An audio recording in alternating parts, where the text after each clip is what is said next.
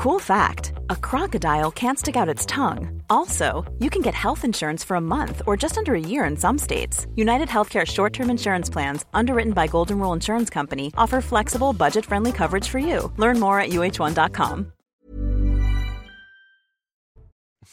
16h passées de 59 minutes. Merci encore de votre fidélité. Je suis très heureux de vous retrouver après cette petite coupure en ce qui me concerne pour ce nouveau numéro de, de Punchline. Vous le savez, on est ensemble jusqu'à 19h en direct pour faire le point sur l'actualité riche, très riche de ce vendredi soir avec mes invités que je vous présente sans plus tarder. Bonsoir Gabriel Cluzel. Bonsoir Patrice. Tout va bien? Très bien, parfait. Si tout va bien, directrice de rédaction de Boulevard Voltaire. Karim Zerbi, bonsoir Karim. Bonsoir Patrice. Consultant CNews, Benjamin Morel. Bonsoir. Bonsoir. maître de conférence en droit public. Et Mathieu Vallet, bonsoir. Bonsoir. C'est le commissaire, porte-parole du syndicat indépendant des commissaires de police. On parlera notamment, hein, mon cher commissaire, de la situation à Sevran avec cette nouvelle nuit qui a eu pour cible notamment plusieurs fonctionnaires de police. Mais avant cela, le principal de l'actualité, c'est avec, sans plus tarder, Simon Guillain. Après la crainte d'une catastrophe nucléaire, la centrale de Zaporizhzhia a été rebranchée au réseau électrique. Elle avait été déconnectée hier. Un des deux réacteurs de la centrale a été reconnecté et produit de l'électricité pour les besoins de l'Ukraine. L'augmentation de sa puissance est actuellement en cours. Le site est sous occupation russe et a subi plusieurs bombardements. Le prix de l'électricité en France et en Allemagne, euh, les prix de l'électricité en France et en Allemagne poursuivent leur hausse et battent même de nouveaux records. Aujourd'hui, le mégawatt a atteint 850 euros en Allemagne et plus de 1000 euros en France, alors qu'il y a un an, le prix du mégawatt était d'environ 85 euros pour les deux pays. La rentrée politique bel et bien lancée. Ce vendredi à Blois, le Parti socialiste a fait sa rentrée avec la volonté de construire un nouveau PS, en commençant par se réconcilier avec certains réfractaires à l'alliance de gauche. Le premier vol habité de la capsule spatiale de Boeing aura lieu en février 2023. C'est une annonce faite ce jeudi par la NASA qui souhaite établir un deuxième moyen de transport vers la station spatiale internationale. Depuis 2020, les astronautes de la NASA voyagent à bord des vaisseaux de SpaceX précision de Simon que retrouvera à 17h30 pour un nouveau point sur l'actu de ce vendredi. Emmanuel Macron annonce la création d'une commission d'historiens français et algériens sur la colonisation et sur la guerre. Le président français qui est arrivé, vous le savez, hier en Algérie pour une visite de trois jours avec l'objectif de refonder les liens entre les deux pays, la guerre d'Algérie, Emmanuel Macron qui recuse toute repentance et qui appelle à regarder le passé avec courage. Écoutez-le amour qui euh, a sa part de tragique. Non mais il faut pouvoir se fâcher pour se réconcilier. Et moi j'essaie depuis que je suis président de la République et même avant de regarder notre passé en face. Je le fais sans complaisance. Et donc j'entends souvent, au fond, sur, cette, sur la question mémorielle et la question franco-algérienne, nous sommes comme sommés en permanence de choisir. Et il faudrait dire Choisissez la fierté ou la repentance. Moi, je veux la vérité et la reconnaissance. Sur la question mémorielle, Karim Zerbi, vous avez le, sentiment qu'on avance? Je crois. Je crois qu'il y a une volonté à travers ce déplacement euh, donc euh, des deux côtés, entre le président algérien et le président français, euh, non pas d'établir des reproches et d'être dans la repentance ou la critique permanente des uns contre les autres, mais euh, d'avoir une vision euh, partagée. Je crois qu'il y a deux sujets en réalité. Il y a le régime colonial, la période des 132 ans, et puis il y a la guerre d'Algérie. Ce sont deux sujets distincts sur le plan historique qu'il faut traiter, à mon avis, euh, de manière séparée. Le, régime colonial, c'est effectivement 100 ans de colonisation. La conquête. les Algériens étaient des indigènes, donc 90% de, ces derniers étaient euh, non scolarisés, donc euh, analphabètes en 1960, quand euh, la guerre a, éclaté en 54. et donc effectivement, on a le droit, et, heureusement, de dire la colonisation, c'est un régime qui est ignoble sur le plan humain. Et puis, il y a la guerre d'Algérie. La guerre d'Algérie, c'est des souffrances des deux côtés. Et ça, effectivement, une guerre, elle laisse des traces. Euh, du côté algérien, évidemment, donc, euh, on avait des gens qui se battaient pour leur indépendance, la libération de leur pays. Et, puis du côté français, parce qu'on avait des pieds noirs qui n'étaient pas des tyrans, qui vivaient avec des Algériens, qui vivaient plutôt bien avec des Algériens, et qui euh, se sont retrouvés du jour au lendemain expulsés, exclus de la terre de leur naissance. On a des harkis qui ont fait un choix aussi, qui était celui de la France, mhm. qui n'ont pas été traités. il y a des souffrances. Il y a des morts, il y a des, il y a des tortures de part et d'autre. Ça, c'est la guerre d'Algérie. Il faut la traiter de manière euh, équilibrée. euh, là aussi, mais c'est deux sujets pour moi qui sont différents. Le régime colonial, donc où là, sans repentance, on peut dire si on aime la République, liberté, égalité, fraternité, c'est pas la colonisation. La République, c'est, on est aux antipodes de la colonisation. Et puis il y a la guerre. Et la guerre, elle a laissé des traces. Et là, il faut euh, reconnaître euh, qu'il y a eu des souffrances des deux côtés et penser à ceux qui ont souffert et à ceux qui, encore une fois, euh, ont vécu des situations qui étaient difficiles, dramatiques. Et, il faut se réconcilier. De manière, l'avenir, à mon avis, il n'est pas fait en regardant dans le rétroviseur sous le saut des reproches ou des attentes de repentance de part et d'autre. Il est sur regarder l'avenir ensemble, tout en regardant l'histoire euh, qu'avait lucidité avec ses ombres et ses lumières. Gabriel Cluzel, il faut savoir se fâcher pour se réconcilier. Est-ce que vous avez le sentiment, cette fois-ci, enfin, si je puis dire, que l'opération réconciliation est en marche euh, alors, euh, pas du tout. Mais d'abord, je voudrais répondre à Karim Zeribi parce que j'étais extrêmement heurtée par ses propos. Dire que c'est ignoble, bah, c'est ignoble de le dire. Parce que les hôpitaux qui ont été construits par les, pas, qui ont été construits, c'était pas ignoble pendant la colonisation. Les, les, les, les écoles, euh, les voies ferrées, les routes, et, tout cela, euh, les écoles pour tout le monde. Ah pardon, oui, 90% d'analphabètes. Ah oui, c'est ça, très bien. Écoutez, l'Algérie, c'est tellement formidable pour les Français qu'aujourd'hui, les Algériens n'ont qu'une envie, c'est d'avoir ah, des visas il paraît que c'est même l'issue euh, souhaitée de cette visite, c'est d'obtenir un peu plus de visas pour retrouver ceux Comment voulez-vous qu'on avance avec des discours Pardon, mais non, c'est vous qui êtes dans l'outrance. Donc c'est magnifique. La colonisation est un régime extraordinaire. Vous voyez, vous, m'avez dit que c'était ignoble. Donc tout ce qui a été fait par les, par les Français en Algérie, c'est ignoble. humain euh, euh, alors là, des Français vis-à-vis qu'on avance avec un traitement politique, institutionnel est ignoble. aussi de mauvaise foi. Donc évidemment, ça me paraît très mal barré. Ce qui me paraît extrêmement mal parti également, c'est que, vous voyez, Emmanuel Macron, il veut un discours de vérité, mais il commence euh, alors vous allez me dire, il l'a peut-être pas encore déjà fait, mais je crois que c'est prévu dans son programme, comme l'a fait Gérald Darmanin euh, en novembre 2020, d'aller poser une gerbe euh, sur le monument qui s'appelle, c'est son nom entre guillemets, des martyrs les martyrs du FLN. Alors pardon, mais le FLN, c'était pas Sainte-Blandine, c'est pas des martyrs. Ils ont assassiné nombre de Français qui à l'heure où je vous parle, euh, n'ont jamais euh, eu, eu l'honneur d'avoir un tout petit peu l'attention des politiques. Vous voulez qu'on fasse une liste des, des massacres du FLN, l'embuscade de Palestro, le massacre du, du, du, Constantinois, le massacre de Melouza, et puis bien sûr la Toussaint Rouge, hein, c'est par là qu'a commencé euh, euh le, la guerre d'Algérie, des hommes Mais Gabriel, vous êtes, vous êtes pour cette opération euh, Vous êtes pour cette opération réconciliation au final Pardon? Est-ce que vous êtes pour cette opération Non, parce que moi, euh, pour, je pense que pour se réconcilier, il faut être deux. Et il ne faut pas être cette espèce de couple sadomaso qui est en l'Algérie et la France, c'est-à-dire que euh, l'Algérie euh, ne cesse de casser du sucre sur le dos de la France et la France maso ne cesse de dire qu'elle a été très méchante. Alors je reconnais qu'Emmanuel Macron a eu quelques paroles de vérité. C'est indéniable. il a essayé, bah, par exemple, quand il a parlé de rente mémorielle ou quand hum. il a dit, euh, je ne sais plus exactement la citation, qu'il a dit bah, pour les jeunes de l'Algérie, c'est pas un avenir de leur proposer sans arrêt d'avoir des visas pour aller en France. Il faut hum. leur construire un avenir en Algérie. Évidemment, les Français, ils ont un avenir en France et les Algériens en Algérie. Enfin, c'est bizarre de, de, proposer autre chose que cela. Il a eu un certain nombre comme ça de paroles de vérité. Il a un tout petit peu abordé, mais je ne sais plus exactement la date, la question des pieds noirs dont je vous parlais, mais ça a été euh, extrêmement fugace. Donc, euh, pour le moment, euh, je ne veux pas lui faire de procès d'intention, mais euh, ce, encore une fois, cet hommage prévu ou déjà fait, pardon, je ne sais pas, je n'ai pas suivi toute la journée, devant l'hommage, devant pardon, le monument des martyrs du FLN, me paraît un extrêmement mauvais signe. La France ne donne pas de leçon, c'est le sentiment du président français. Écoutez. On n'a pas de leçon, nous, à donner, nous, Français. Forcé de constater que la dernière session de l'Assemblée nationale, elle s'est ouverte avec un député français qui a reparlé de l'Algérie. Donc vous voyez bien que ça passe pas non plus. Donc euh, il ne faut pas laisser n'importe quelle parole se dire, il faut pouvoir dire des paroles de vérité qui sont historiques. Nous, on n'a pas de leçon à donner, vous savez. C'est pas passé chez nous non plus.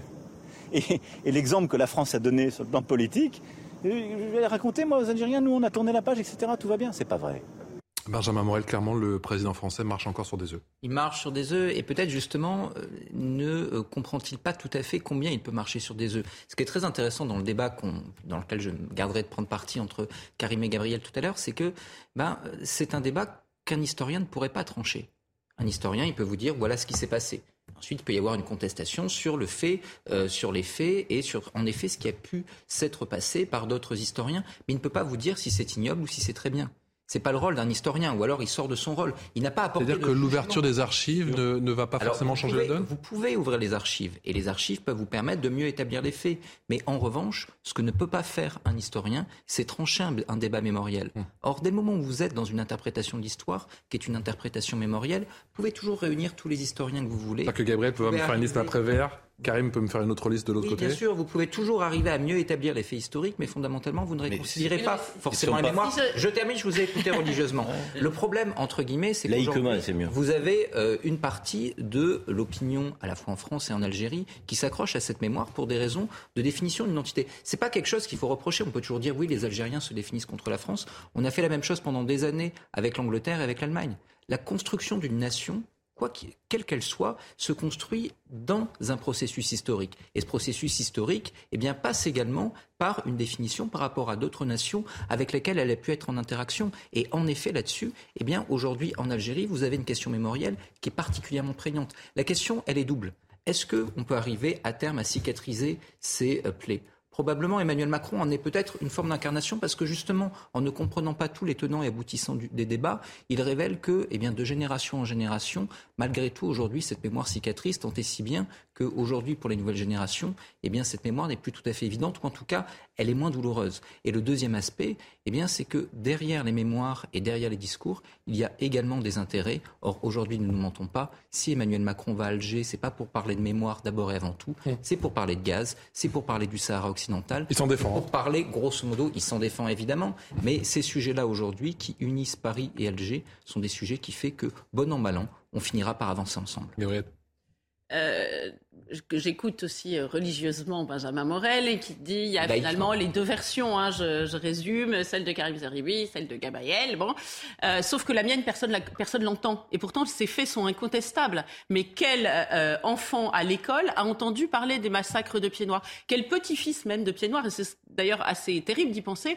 C'est aujourd'hui ce qu'ont subi leurs grands-parents, qu'ils ont été euh, chassés à, au cri de à la valise ou le cercueil des petits Pieds Noirs dont vous l'avez dit. la plupart étaient loin d'être méchants. Ils avaient des orangeries, ils travaillaient euh, comme des. Pardon Quand j'étais ah, lycéen, alors je suis plus si jeune que ça, mais quand j'étais lycéen, on abordait le massacre des Harkis et on abordait évidemment. Non, ah oui, alors on, on, a abordé euh, euh, récemment le massacre des Harkis d'une façon d'ailleurs que j'ai trouvé extrêmement euh, euh, parcellaire et pour moi assez manipulatrice de la part de la gauche, parce qu'on a abordé la, les Harkis de façon indépendante des pieds noirs, alors que le sort des Harkis et des pieds noirs était en réalité lié et c'était un sort, le sort de l'amour de la France. Bon, et d'ailleurs ils ont été les Harkis défendus exclusivement par la droite, voire ce que l'on appelle l'extrême droite pendant euh, des années. Puis tout d'un coup on s'en est saisi. De fait, le 25 septembre, dans un mois, ça va être la journée et l'hommage national des Harkis.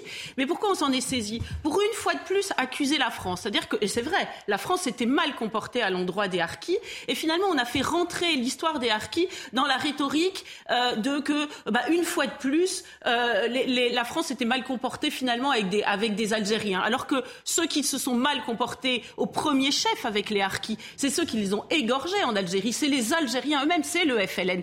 Donc retourner cette petite musique pour faire des, des, des Harkis qui étaient des héros de la, de la France, hein, de, de, la, de, de, oui, des, des, soldats de la patrie, pour faire aujourd'hui des Algériens martyrisés par les Français, je trouve ça un petit peu fort de café, même si je suis d'accord, la France est extrêmement mal comportée avec eux, comme elle s'est mal comportée du Karim, avec répondre. les pieds noirs. Non, mais là où je suis en désaccord avec Benjamin Morel, c'est nous n'avons pas un regard d'historien, Gabriel et moi. Nous ne prétendons pas avoir un regard d'historien. En tout dis, cas, c'est pour ça qu'un historien si pourra pas peux, le trancher. euh, si c'est pour ça que bout, Macron est hors sujet là-dessus. Si je peux aller jusqu'au bout, et moi aussi, euh, donc je t'ai écouté laïquement. donc euh, euh, la, la réalité, c'est que nous avons un regard de citoyen un regard de citoyen euh, de, que, et avec une approche, en tout cas de mon point de vue, qui est politique.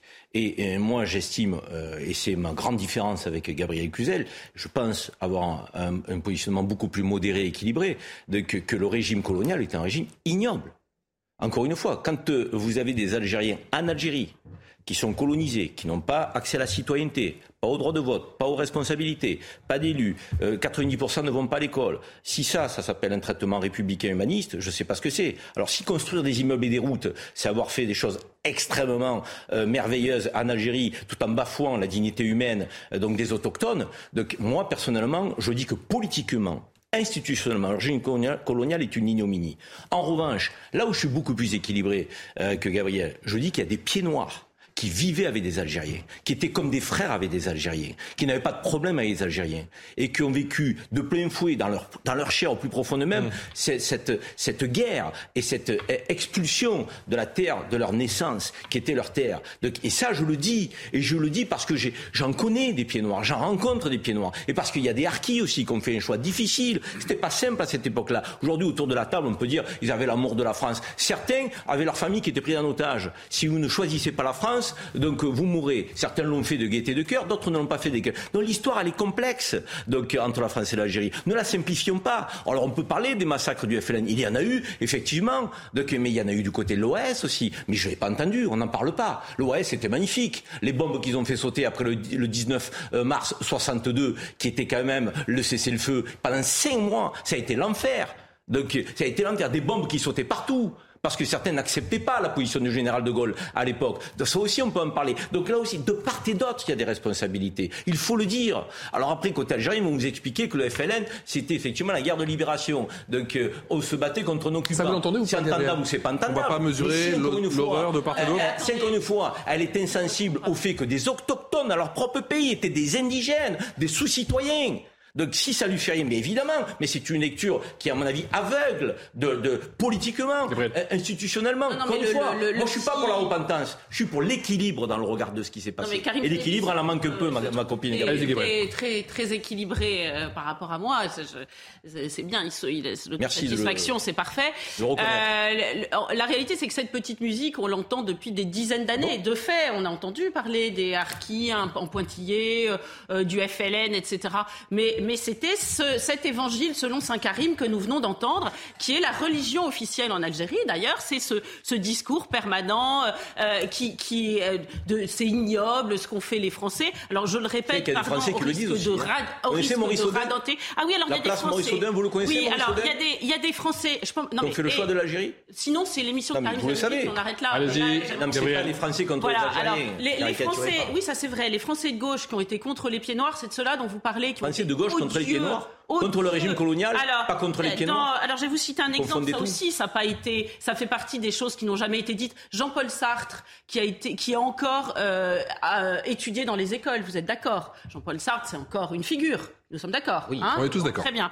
Alors, euh, qu'est-ce qu'il a écrit, Jean-Paul Sartre, dans la préface des Années de la Terre de Franz Fanon, publiée en, en, 1961 sur le colonialisme? Il a dit il faut tuer. Abattre un Européen, c'est faire d'une pierre deux coups, supprimer en même temps un oppresseur et un opprimé, reste un homme mort et un homme libre, euh, etc., etc. Le survivant, pour la première fois, euh, sera sur un sol national sous ses pieds. Euh, donc, en fait, c'était un appel au meurtre euh, des, Français d'Algérie. Et tout cela, pourquoi? Parce qu'en réalité, euh, c'est admis aujourd'hui que dans notre pays que le FLN c'était des martyrs. Je reviens à ce qui a été fait et par Gérald Darmanin et par Emmanuel Macron, fleurir le monument des martyrs. Je suis désolée, le FLN pour nous, ce ne sont pas des martyrs, ce sont des assassins de Français.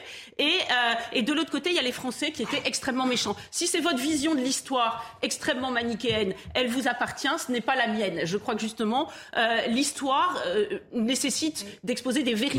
Et vous le savez comment vous, vous, attendez, je termine juste là-dessus. Vous opposez de façon très judicieuse d'ailleurs parce que c'est une réalité euh, l'histoire et les mémoires qui ne sont pas, qui ne sont, c'est des concepts différents. Néanmoins, vous savez très bien que l'histoire peut être instrumentalisée quand, par exemple, on ne montre que certains faits et qu'on occulte d'autres. Je rappelle que le, euh, le un film qui s'appelait La valise ou le cercueil, qui devait être présenté sur Arte, ne l'a jamais été parce que la France, visiblement, n'était pas prête. Benjamin Morel, et ensuite on écoutera le président de la République sur les visas. Dire que la version de, la, de, de l'histoire et la mémoire que vous défendez est moins légitime que celle de Karim ou que celle du gouvernement algérien. Simplement, l'historien, encore une fois, ne peut pas, ne peut pas trancher ces débats. Et c'est la seule chose que je dis, c'est lorsqu'Emmanuel Macron a une vision en réalité très euh, post-tragique de cette histoire, considérant que grosso modo, eh ben, si on met tout le monde d'accord sur les faits, tout le monde au bout d'un moment va finir par se réconcilier et s'embrasser, c'est une vision fondamentalement naïve. Parce qu'il n'y a pas que les faits qui comptent. Il y a également l'interprétation que vous avez des faits et la façon dont vous recontextualisez ces faits dans euh, une période et dans un contexte philosophique. On peut expliquer les paroles de Jean-Paul Sartre, on peut les condamner on peut les encenser, mais en soi, ces paroles, elles sont là. Et donc, le fait pour un historien de ressortir ce document signé Jean-Paul Sartre ne règle pas le problème, vous comprenez? Et c'est là qu'à mon avis, Emmanuel Macron comprend un débat qui peut être un débat d'historien, mais n'a absolument rien compris à un débat mémoriel qui est un débat encore saignant, qui est un débat encore à fleur de peau, comme, l'a montré. Rapidement, s'il vous plaît. Non, moi, encore une fois, je, je suis sur la position, et pourtant je l'ai critiqué sur d'autres sujets, je le critiquerai encore, ce gouvernement, du président de la République. Je trouve qu'il a une position qui tend à être équilibrée. Euh, d'égal à égal, donc il n'est pas dans la repentance, mais il est dans la reconnaissance de l'histoire. Et je pense que l'histoire, on a intérêt à la, à la, à la, à à la lire, à la, à la décrypter avec ses ombres et ses lumières. Il n'y a pas une nation qui a une histoire qui n'est que lumineuse. Toutes les histoires de toutes les nations ont des pages d'ombre et des pages de lumière. Reconnaissons-le, ça nous grandira et ça nous permettra d'avancer, mais sans repentance aucune. Je pense qu'encore une fois, il y a des souffrances des deux côtés, il faut les reconnaître, mais il faut aussi que ces deux peuples, le peuple français et le peuple algérien, se réconcilient et regardent devant. Il faut regarder l'avenir. On a beaucoup plus de choses à faire que de choses à se reprocher. Vous dites qu'on regarde trop le passé? Euh, le problème, c'est que euh, l'affaire algérienne n'est pas euh, qu'une affaire d'historiens. on, devrait, 60 ans après, dire écoutez, ce sont les historiens qui, qui, qui se chargent de tout cela. Le problème, c'est que cette vision tronquée euh, de, de, l'histoire qui en fait a été de la propagande, ce qui est normal parce que euh, la, gauche de l'époque, hein, qui a beaucoup soutenu le FLN, qui a été euh, euh, très, qui, qui, qui, qui, a diabolisé hein, les, les, les, pieds noirs, ceux qui étaient partisans de l'Algérie française, etc. Euh, et, a, et, a, et, a, promu une vision très manichéenne et s'inspirait, a été très attiré par tous les, les, régimes communistes et donc toute cette propagande, ils, en, toutes ces méthodes de propagande, ils les avaient fait leur. Donc c'est, ça a été assez réussi, il faut bien le reconnaître. Mais donc ça a suscité de la la rancœur des deux côtés. Les pieds noirs, il y a une rancœur parce qu'ils se disent, mais finalement, ce qu'on a vécu, les souffrances qu'on a vécues n'ont jamais été reconnues. J'entendais encore une, vieille dame me dire, en deux heures, on a dû partir, on a tout laissé, euh, même on a, des gens attendaient pour monter dans notre appartement. Euh, et, et, et, ma cousine qui avait un cadre, c'est-à-dire une caisse maritime, quand on est arrivé, la CGT l'a mise à l'eau parce que c'était une caisse de pieds noirs. Qui, et, on va dire que c'est pas grand-chose à côté du, de, de, de, des massacres et des, des ignominies que certains ont subies, mais on comprend que la plaie reste vive. Et, et ça, ça n'a jamais été mis sur la table. Et il y a une rancœur du côté algérien parce que finalement, on a alimenté l'idée que la France avait été absolument horrible. Et comme ça servait le gouvernement, c'est son carburant, c'est une ressource qui, pour le coup, euh, euh, est inépuisable, eh bien, elle a, a continué d'alimenter cette rancœur. Et aujourd'hui, le drame, c'est que c'est plus une affaire d'historien, parce que on sent bien que la guerre d'Algérie, la deuxième mi-temps, elle se joue en France aujourd'hui, parce que euh, cette petite musique a imprégné une jeunesse qui ne. Par deuxième mi-temps, justement, Emmanuel Macron est pour un, match amical, justement. oui, un match amical. Général de Gaulle, Général de Gaulle qui a admis l'indépendance. Hein. Je ne pense pas que ce soit un homme de gauche. Hein. On va écouter le général de Gaulle qui a admis l'indépendance. Le président français sur une autre question épineuse, celle des, des visas. Il y avait beaucoup, beaucoup plus de visas qui étaient accordés, je suis transparent avec vous, les chiffres sont publics, il y a, cinq ans.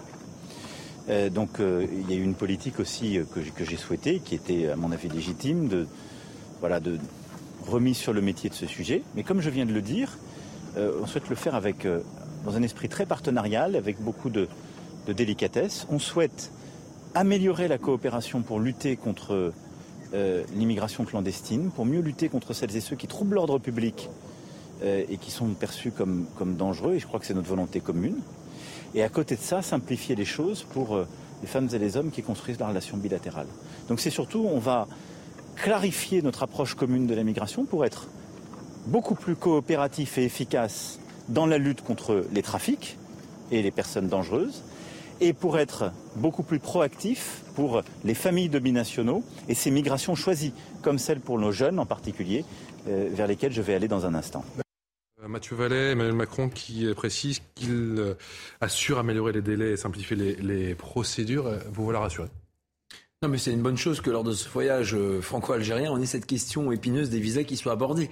Parce qu'on voit bien aujourd'hui que dans les chiffres que le ministre de l'Intérieur a publiés la semaine dernière, on a une surreprésentation des voyous étrangers de la délinquance en France. Et tant qu'on ne réglera pas le problème des voyous étrangers, on n'arrivera pas au bout de la délinquance en France. C'est ça la réalité. Depuis des années, le débat a été confisqué par des idéologues et par des gens qui voyaient ça d'une vue de l'esprit. Aujourd'hui, on voit que les victimes, et puis derrière les policiers, puisque on fait en sorte qu'il y ait le moins de victimes possible par l'action des policiers, mmh. sont confrontés. Regardez, Paris, Lyon, Marseille, Montpellier, ça va de 38 à 55% de représentation des voyous étrangers dans la délinquance. Donc, dans un premier temps, on a dit que dans chaque étranger, il n'y avait pas un voyou en puissance, mais il y avait une montée en puissance de la surreprésentation des voyous étrangers dans la délinquance. Donc c'est important que pour les étrangers qui en France ne posent pas de problème, sont intégrés et ne causent aucune victime, il y ait ce respect dû à ces personnes-là et aux victimes en euh, expulsant les voyous étrangers qui ne viennent que pour faire des victimes et de la délinquance. Et d'une certaine manière, les centres de rétention administrative où on a 90 jours pour expulser ces euh, personnes en situation régulière, ou du surcroît, aujourd'hui, on expulse beaucoup plus les personnes qui sont condamnés, qui sont sortis de prison, qui ont purgé leur peine. Eh bien, il faut qu'on puisse dire qu'une majorité des voyous étrangers viennent du pays nord-Maghreb, donc Algérie, Tunisie, Maroc, et l'Algérie ne sera que le début pour les autres pays, Tunisie et Maroc, mmh. de pouvoir faire récupérer à ce pays leurs ressortissants voyous étrangers, comme la France, sans sourciller, sans tergiverser, sans broncher, récupère les euh, voyous français condamnés dans le monde et lorsqu'on doit les récupérer dans notre pays. C'est du bon sens. Et ça fait un moment que ça patine, et vous savez qu'au bout de 90 jours, lorsque dans ces centres de rétention administrative, on n'explique pas ces étrangers, qui sont en situation régulière ou des voyous ou les deux, eh ben effectivement, ils sont remis en liberté avec une nouvelle obligation de quitter le territoire français. Donc si on veut arrêter cette hypocrisie et ce bal des faux de ces OQTF qui ne sont pas exécutés, à savoir moins de 10%, il faut que les pays d'origine récupèrent leurs voyous parce que sinon on n'y arrivera pas. Benjamin Morel, la France, elle, est vraiment en position de force pour négocier sur cette, euh, notamment cette question de visa? Non, elle n'est pas en position de force, évidemment. Je rejoins tout à fait le constat de Mathieu Vallée. Le problème, on le connaît, c'est-à-dire que dès le moment où vous avez un État qui ne veut pas récupérer ses ressortissants, quels instruments vous avez pour l'y forcer. Vous pouvez dire oui, mais alors je ne n'entretiens plus de relations économiques avec toi. L'Algérie actuellement, ça tombe bien, on énergétique, eh ben, évidemment, on a un rapport qui est déséquilibré. Et si jamais on dit à cet État non, mais en réalité, on n'entretient plus de, et qu'il n'a pas de gaz, euh, on n'entretient plus de relations économiques avec toi, ils vont dire il n'y a pas de souci, je vais appeler Pékin et vous allez voir si je vais être perdant au change entre la France et la Chine. Donc aujourd'hui, on a des possibilités d'action qui sont relativement limitées, mais malgré tout, et si on veut être un peu optimiste pour une fois sur ce sujet-là, je trouve la démarche d'Emmanuel Macron pour le coup assez intéressante. C'est-à-dire que, en réalité, ces États n'ont pas intérêt à cette, à cette immigration. Tout bêtement parce qu'en règle générale, les populations qui partent sont les populations les plus éduquées. Qu'elles partent de manière légale avec un visa ou qu'elles partent sans visa. Et donc, vous ne développez pas un pays en voyant sa population la plus éduquée partir. Donc ces États, fondamentalement, ont plutôt intérêt justement à garder leurs ressortissants les plus éduqués. Si on a une démarche intelligente avec ces États en termes d'immigration légale et illégale, ça peut être du gagnant à gagnant sans forcément rentrer dans un rapport de force. Ça implique d'être extrêmement clair, ça implique de mettre carte sur table et ça implique de construire une relation de confiance. Est-ce que c'est possible avec l'Algérie Pour être franc, je ne sais pas. Mais en tout cas, tenter le coup m'apparaît être plutôt intelligent. Karim. mais moi, je pense que sur cette question, il faut avoir une position qui soit à la fois très ferme, juste et frappée du saut du bon sens. Ce qu'il y a de Mathieu Vallée est très juste. Si on ne combat pas l'immigration de la délinquance, l'immigration clandestine, c'est toute l'immigration qui va en pâtir. C'est-à-dire les gens honnêtes, qui travaillent, qui sont utiles au pays, à notre économie, qui respectent les règles de la République et qui ont un visa euh, qui, est limité dans le temps et, qui peut les amener à, revenir dans leur pays d'origine. il faut faire la part des choses. Et le président de la République, c'est ce à quoi euh, il, nous amène, c'est ce qu'il nous propose. Maintenant, c'est la mise en place de tout cela. La mise en place de tout cela, pourquoi elle est compliquée? Je me suis renseigné sur le sujet, donc, euh, sur le retour des clandestins. En fait, l'Algérie refuse des charters de clandestins. Donc ça veut dire qu'on est obligé de mettre des clandestins dans des avions de ligne. Les avions de ligne entourés, encadrés de quelques fonctionnaires de police, deux ou trois pour un clandestin, donc avec les autres voyageurs. Et il faut arriver à dire aux Algériens qu'il faut remettre en place les charters. Mmh. C'est-à-dire, ce sont des avions. Le mot, charter, Macron le, mot charter fait peut-être peur. Mais mmh. le mot charter, c'est un avion qui est composé de clandestins mmh. euh, qu'on ramène à leur pays.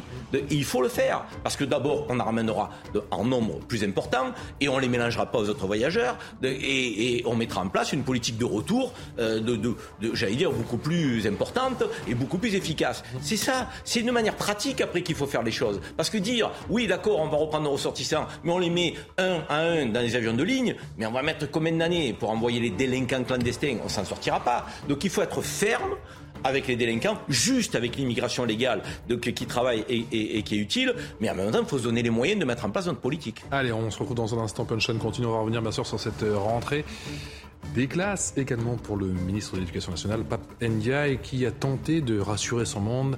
A-t-il été convaincant? Oui ou non? On en parle dans un instant. A tout de suite.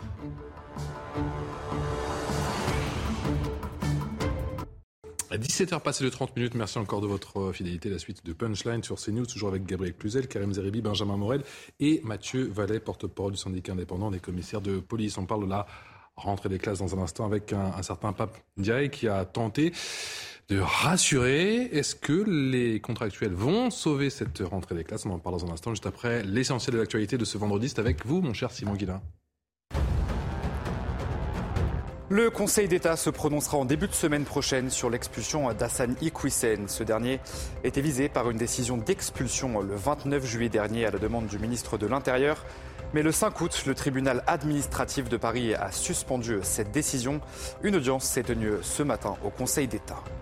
La présidence de l'Union européenne organise une réunion d'urgence sur la crise énergétique. Une déclaration faite par le Premier ministre tchèque dont le pays assure la présidence de l'Union européenne. L'objectif de cette réunion est de scruter des dernières mesures d'urgence pour faire face à la situation énergétique. En France, le prix de l'électricité est passé en un an de 85 euros le kilowatt à plus de 1000 euros.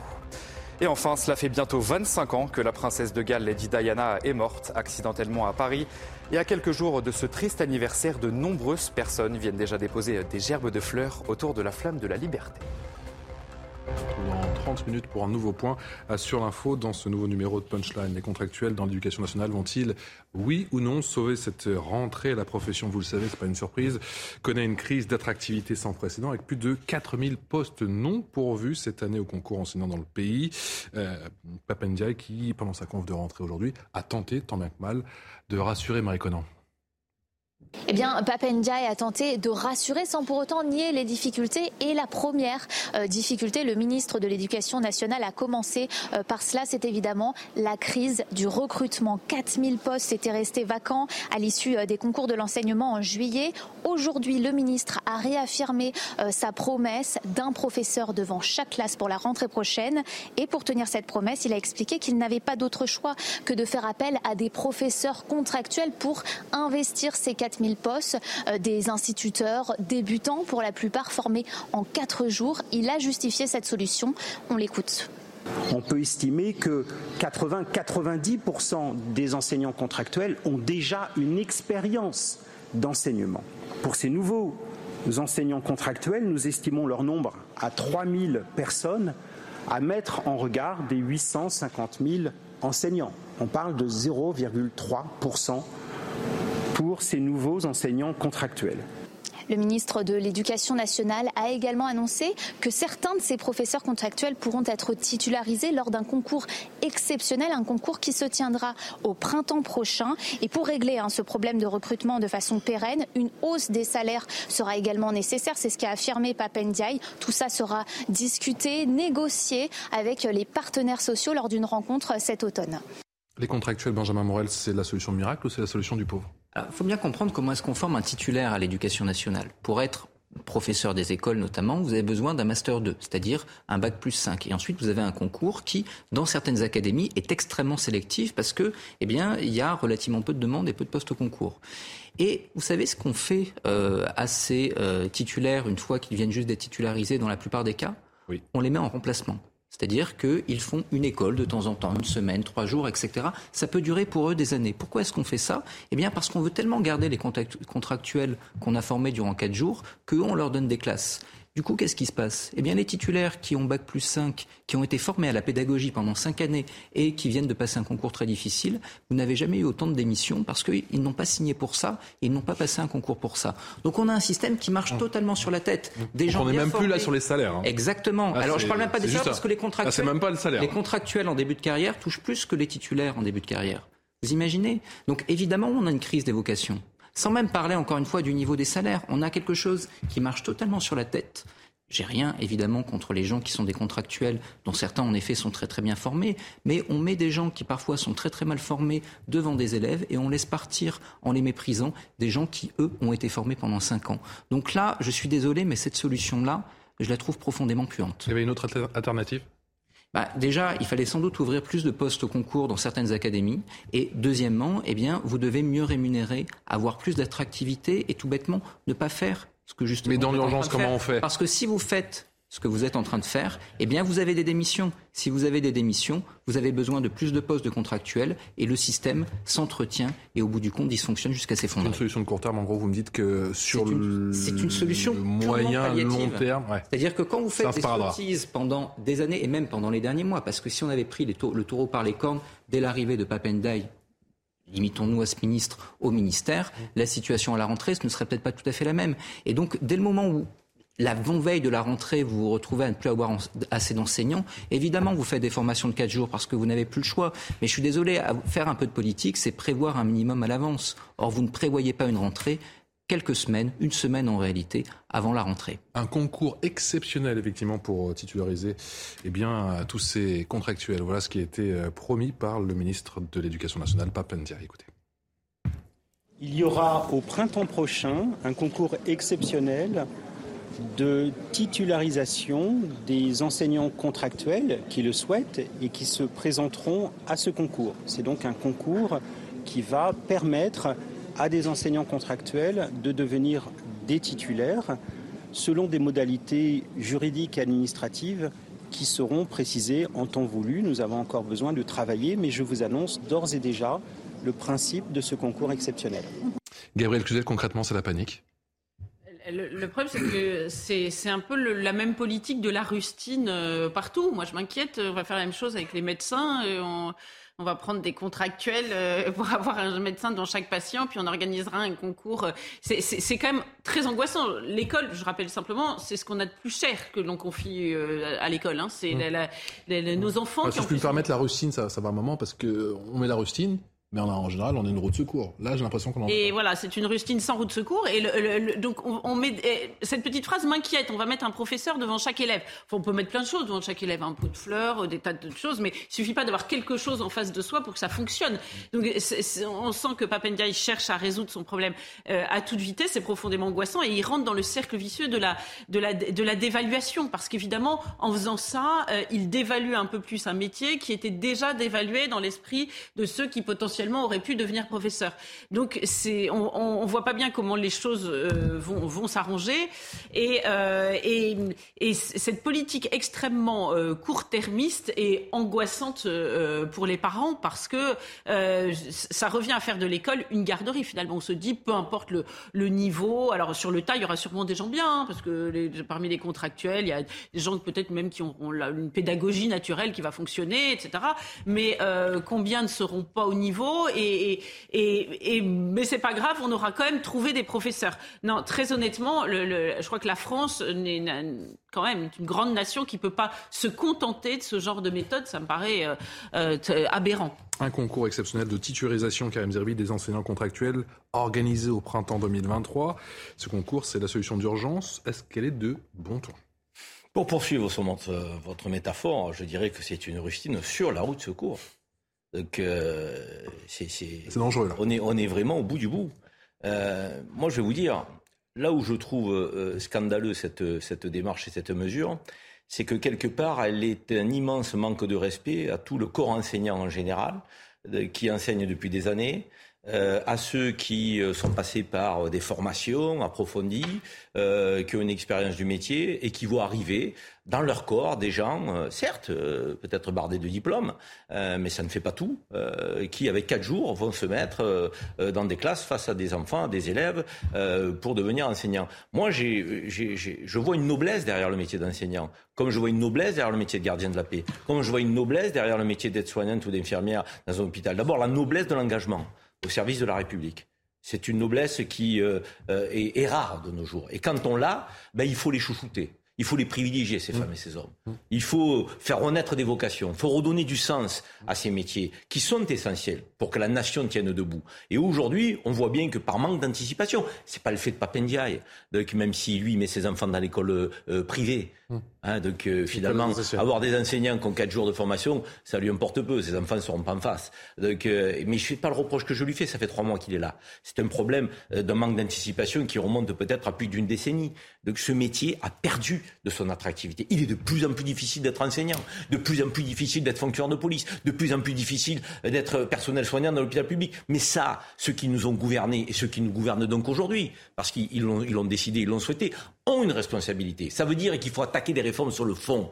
Être enseignant aujourd'hui, ça doit être corrélé d'une considération salariale, mais pas que, de conditions de travail, d'une autorité restaurée. Parce que faire prof, c'est pas faire 20 minutes euh, donc euh, euh, le, le, gendarme pour qu'il n'y ait pas de chahut et pour pouvoir enseigner derrière. parle pendant 8 heures. Mais il n'y a pas que ça. C'est-à-dire que c'est compliqué ce métier. C'est compliqué. Ce sont des métiers compliqués. Et encore une fois, normalement, il faudrait les, il faudrait les héroïser. Mm. Il, faudrait à un moment donné qu'on les resanctuarise et que des gamins se disent je vais à l'école parce que je veux être fonctionnaire, je vais à l'école parce que je veux être enseignant, je vais à l'école parce que je veux euh, être personnel soignant. Mais aujourd'hui, vous voyez bien, on démissionne dans ces métiers-là. On a du mal à recruter. Donc, il faut qu'on se pose des questions. Les réformes, il faut qu'elles soient structurelles. Il faut que ce soit des réformes de fond. Il ne faut pas saupoudrer. Une petite prime par-ci, euh, une petite considération par-là, euh, de l'incantation, euh, de la rhétorique. Non, pas les mots, les actes. Et on nous en manque d'actes dans ces métiers-là. Donc oui, aujourd'hui, moi, je ne suis pas satisfait de la manière dont la rentrée scolaire va s'opérer. Au moins 2000 euros par professeur. la grande démission, malgré effectivement cette revalorisation, c'est maintenant?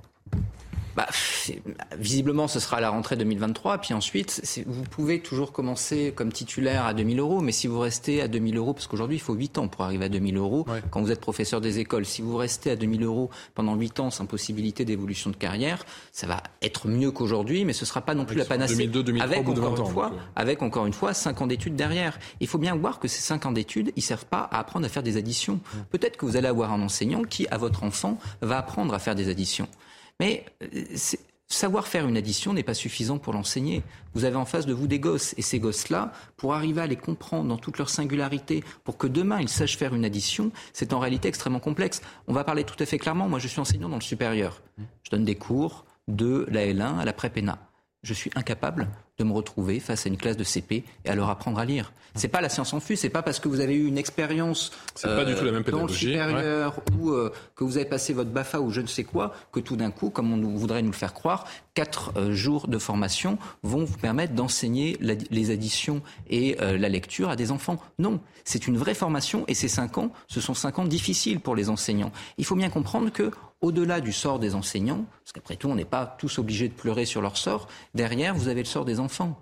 Et si jamais ils ne savent pas faire des additions parce qu'ils n'ont pas eu un bon enseignant, pas parce qu'il est mauvais, parce qu'il n'a pas été formé, eh bien, demain, ils vont traîner ces difficultés-là et ils auront, toutes les difficultés du monde à rentrer comme il faut sur le marché du travail. On creuse qui plus est les inégalités sociales. Donc, beaucoup de thématiques que l'on aborde en termes aujourd'hui de formation, d'enseignement, parfois même de violence, qui souvent est liée à l'incapacité de comprendre, à s'insérer dans la société, mmh. et derrière, par la suite, eh bien, d'accès au marché du travail, c'est lié à ça. Et donc aujourd'hui, oui, il faut des vrais profs. Gabriel a dit quelque chose d'important, pardon Patrice tout à l'heure, malgré tous les désaccords profonds que j'ai avec elle.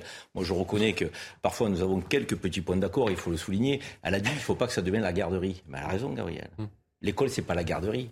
L'école c'est le lieu du savoir. C'est lui la transmission du savoir. C'est là où on forme les citoyens éclairés et conscients des choix qu'il y aura à faire. Donc il faut des gens qui, sur le plan pédagogique, au-delà de leur capital intellectuel, de culturel, sachent parler à des élèves, euh, quel que soit leur, âge et toutes les générations confondues. Et, et ça peut pas être la garderie, l'école. Gabriel que l'on écoute juste après justement le, sentiment de Papendia sur cette euh, revalorisation salariale.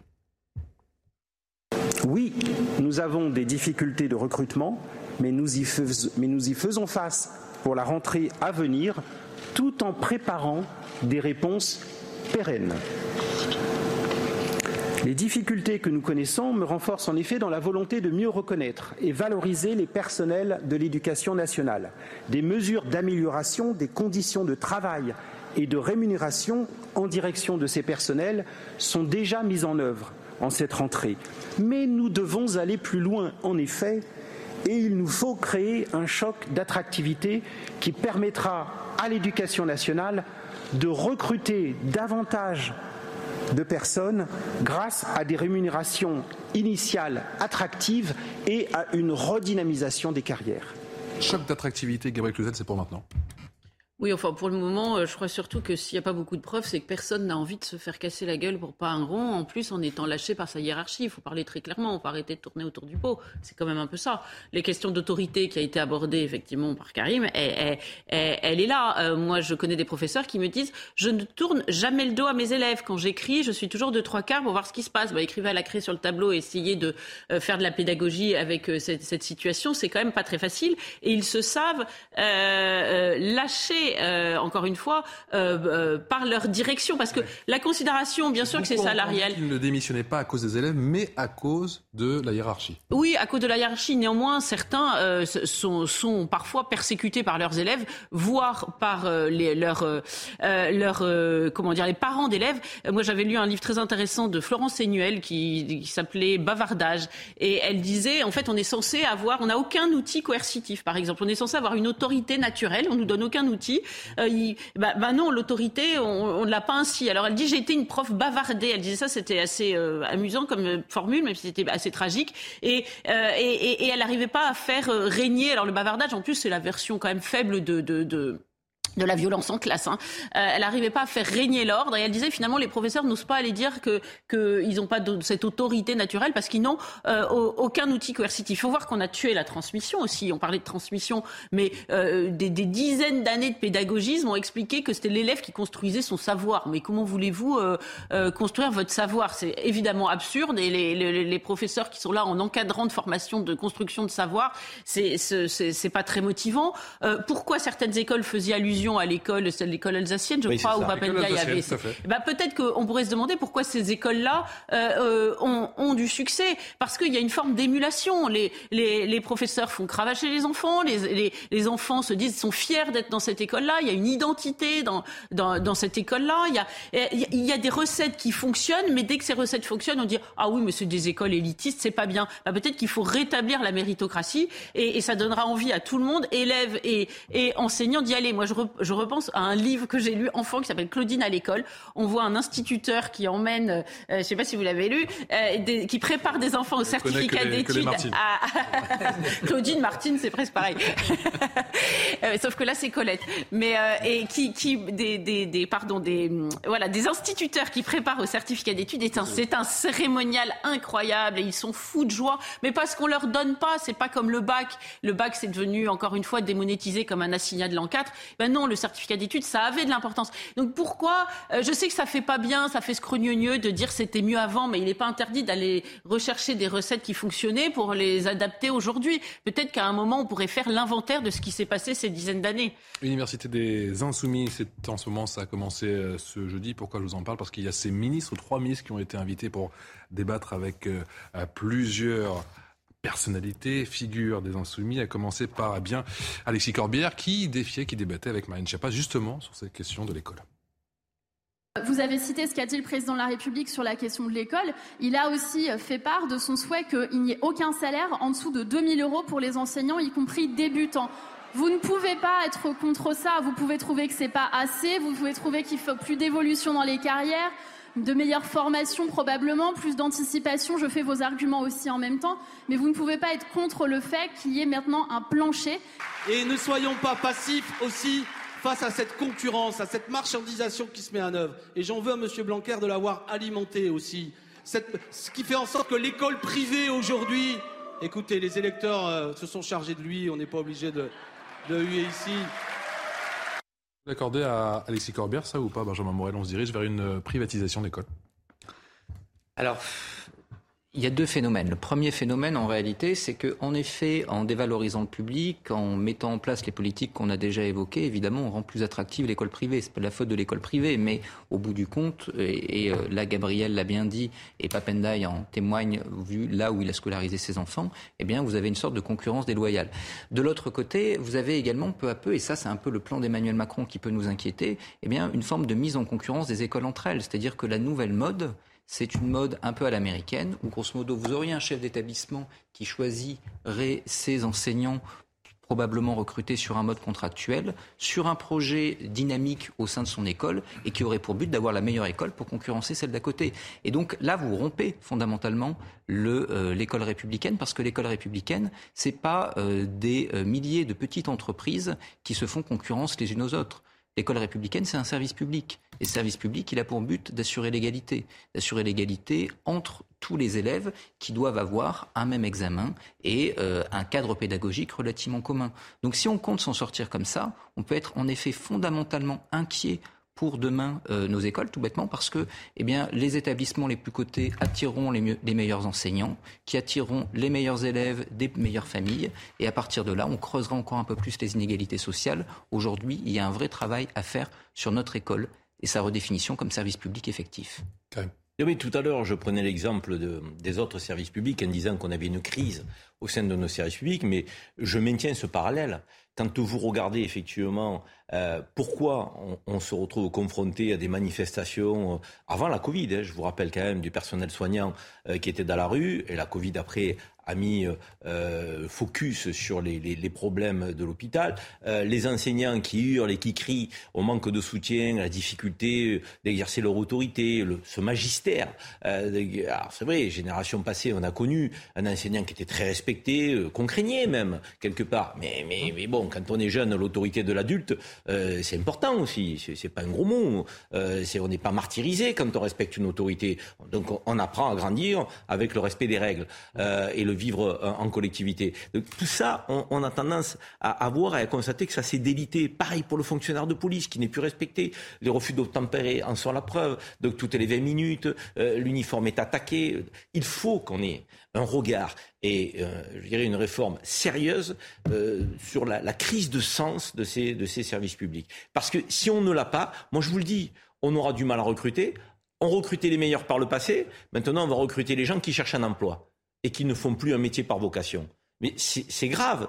Moi, j'ai parlé avec des fonctionnaires de police cet été qui me disaient, nous, quand on est rentré, même si on finissait à 18h, s'il fallait rester jusqu'à 21h30 au bureau, parce qu'il y avait une, une plainte à prendre, mmh. donc, une assistance à victime, on le faisait, on ne calculait pas. Aujourd'hui, les jeunes générations, sans la blâmer, parce qu'ils ne sont pas tous comme ça, mais beaucoup disent, on a fini à 18h, on tire le rideau. C'est dommage. Mais dans toutes les corporations des services publics, on peut retrouver ce genre de comportement un peu égoïste, qui se dit mais il n'y a pas de mérite finalement dans le déroulement de carrière. Il n'y a pas de, gestion des ressources humaines dynamique, attractive. Donc je viens, je bosse, je fais ce que je dois faire dans les heures de travail, mais après je rentre à la maison. Non, c'est pas ça. Euh, les, les, les, les, hussards des services publics qu'on a connus et que Mathieu Valls a dû connaître, euh, de, avec lesquels il est rentré dans la police, c'est des gens qui ne comptaient pas leurs heures parce qu'ils aiment leur métier, ils adorent leur métier. Et il faut le leur rendre, ça. Et on le leur rend avec la considération salariale, les conditions de travail, le soutien de la hiérarchie. Vous dire c'est encore comme ça. Le soutien de la hiérarchie. Non, mais c'est vachement important parce que y a, encore une fois, il y, a des, il y a des similitudes entre entre ces crises-là qui convergent au sein de nos services publics. Et après, ben, on va privatiser. On va privatiser et vous pensez que le privé fera mieux? Non, le, le, privé fera être pas mieux. républicain, c'est quoi en France en 2022 Regardez cet échange justement, encore une fois, entre, euh, entre Alexis Corbière de la France Insoumise et Marlène Schiappa.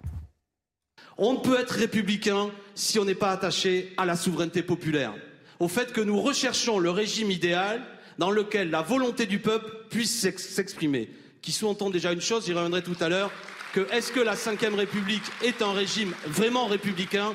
Cela fait question. Je crois aussi fondamentalement que la République doit être une et indivisible. Et en disant cela, quand je dis que je suis républicaine et que je suis par exemple anticommunautariste, ça ne veut pas dire que je veux empêcher les gens de la même origine de se réunir entre eux pour partager euh, la culture de tel ou tel pays d'origine ou pour partager une pratique religieuse. Ça n'est pas du tout ça qui est en question.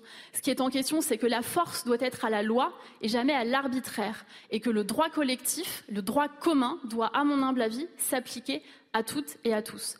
Mathieu Vallée, la République est encore une et indivisible. Bah, moi, j'ai beaucoup d'admiration pour les enseignants. Vous savez que Samuel Paty, qui a été euh, assassiné et qui a été décapité, parce qu'il transmettait des savoirs dans notre école de la République. Mmh. Et je comprends aujourd'hui que les enseignants qui sont affectés dans les euh, collèges les plus et les lycées les plus compliqués, comme nos gardiens de la paix qui sont affectés dans les quartiers les plus difficiles, on partage la même passion. Les enseignants de transmettre un savoir, les policiers de protéger euh, les euh, populations.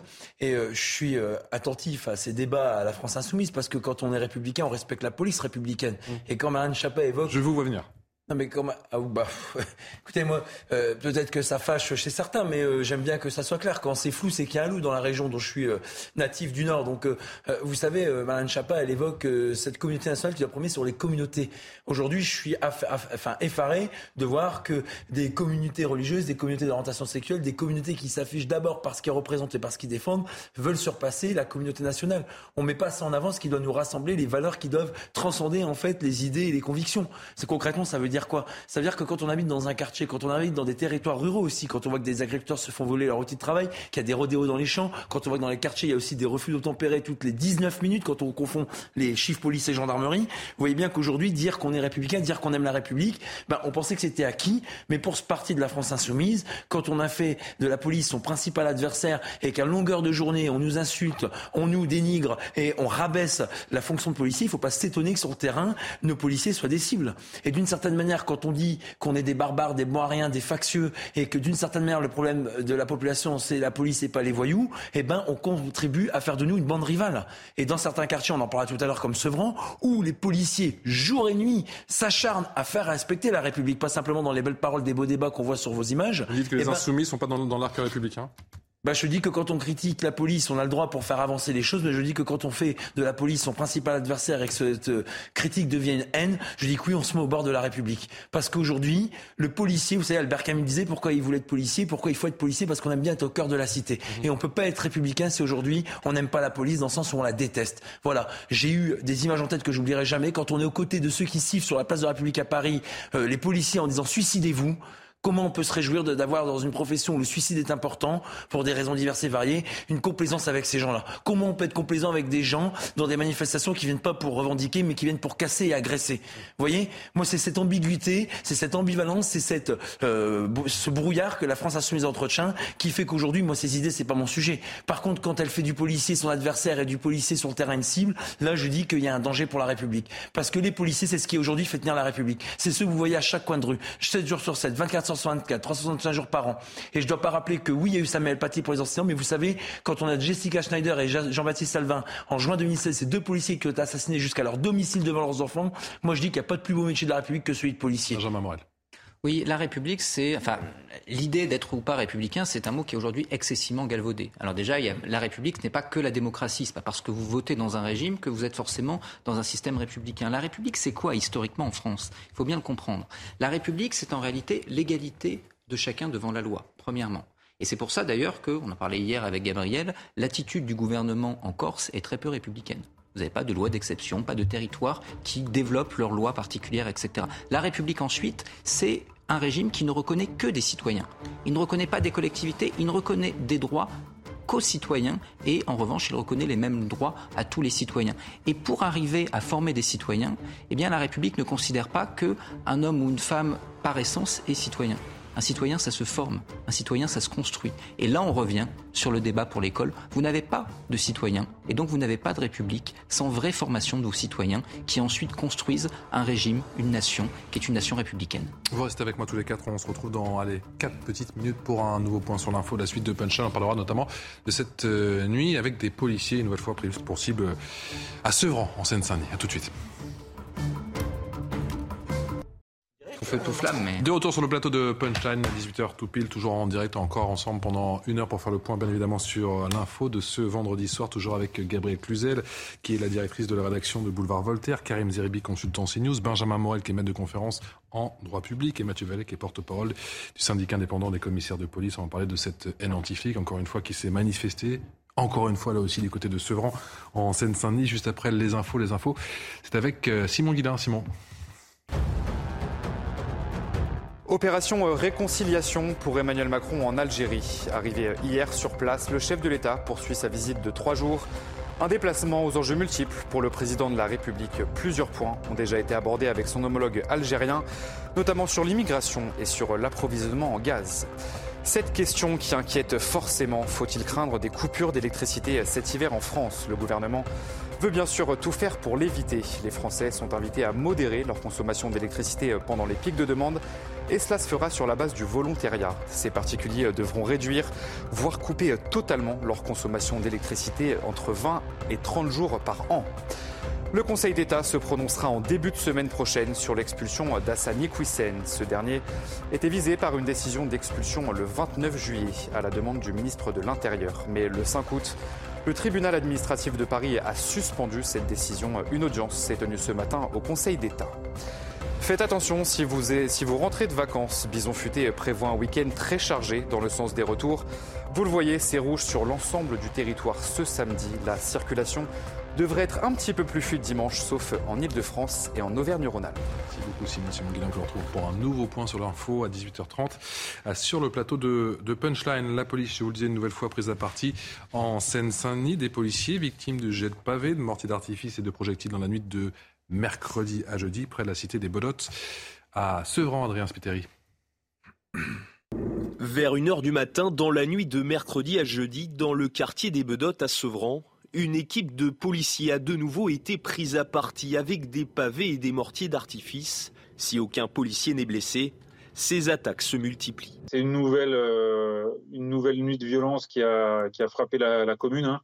Euh, pour autant, les, fonctionnaires ne, lâcheront pas un centimètre carré de la cité, que euh, les auteurs de, ces actes en soient persuadés. les policiers seront là tous les jours jusqu'à ce qu'on puisse les retrouver. La semaine dernière, c'est dans ce même quartier de Sevran que trois policiers ont été blessés par des projectiles, un quartier classé en reconquête républicaine où il est difficile d'évoluer pour les forces de l'ordre. C'est très très compliqué en effet d'un point, de vue euh, géographique. Euh, il y a une entrée, une sortie. Voilà, il y a simplement une entrée, une sortie. Vous avez euh, deux barres d'immeubles qu'on appelle Garnier et La Pérouse. Euh, vous avez une rue passante et malheureusement, euh, vous y rentrez par une entrée et enfin, on ne peut que rentrer et sortir et c'est extrêmement compliqué pour les forces de l'ordre d'intervenir à l'intérieur.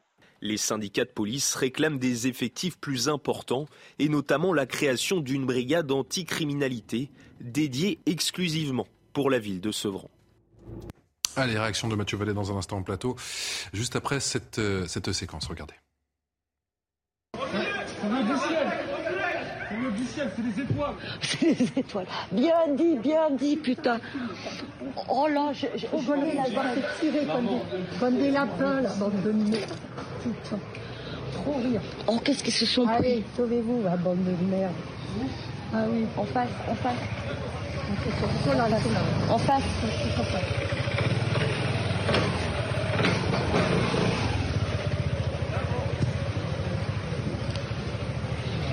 Ah là, ils se sont pris un gros truc dans la gueule.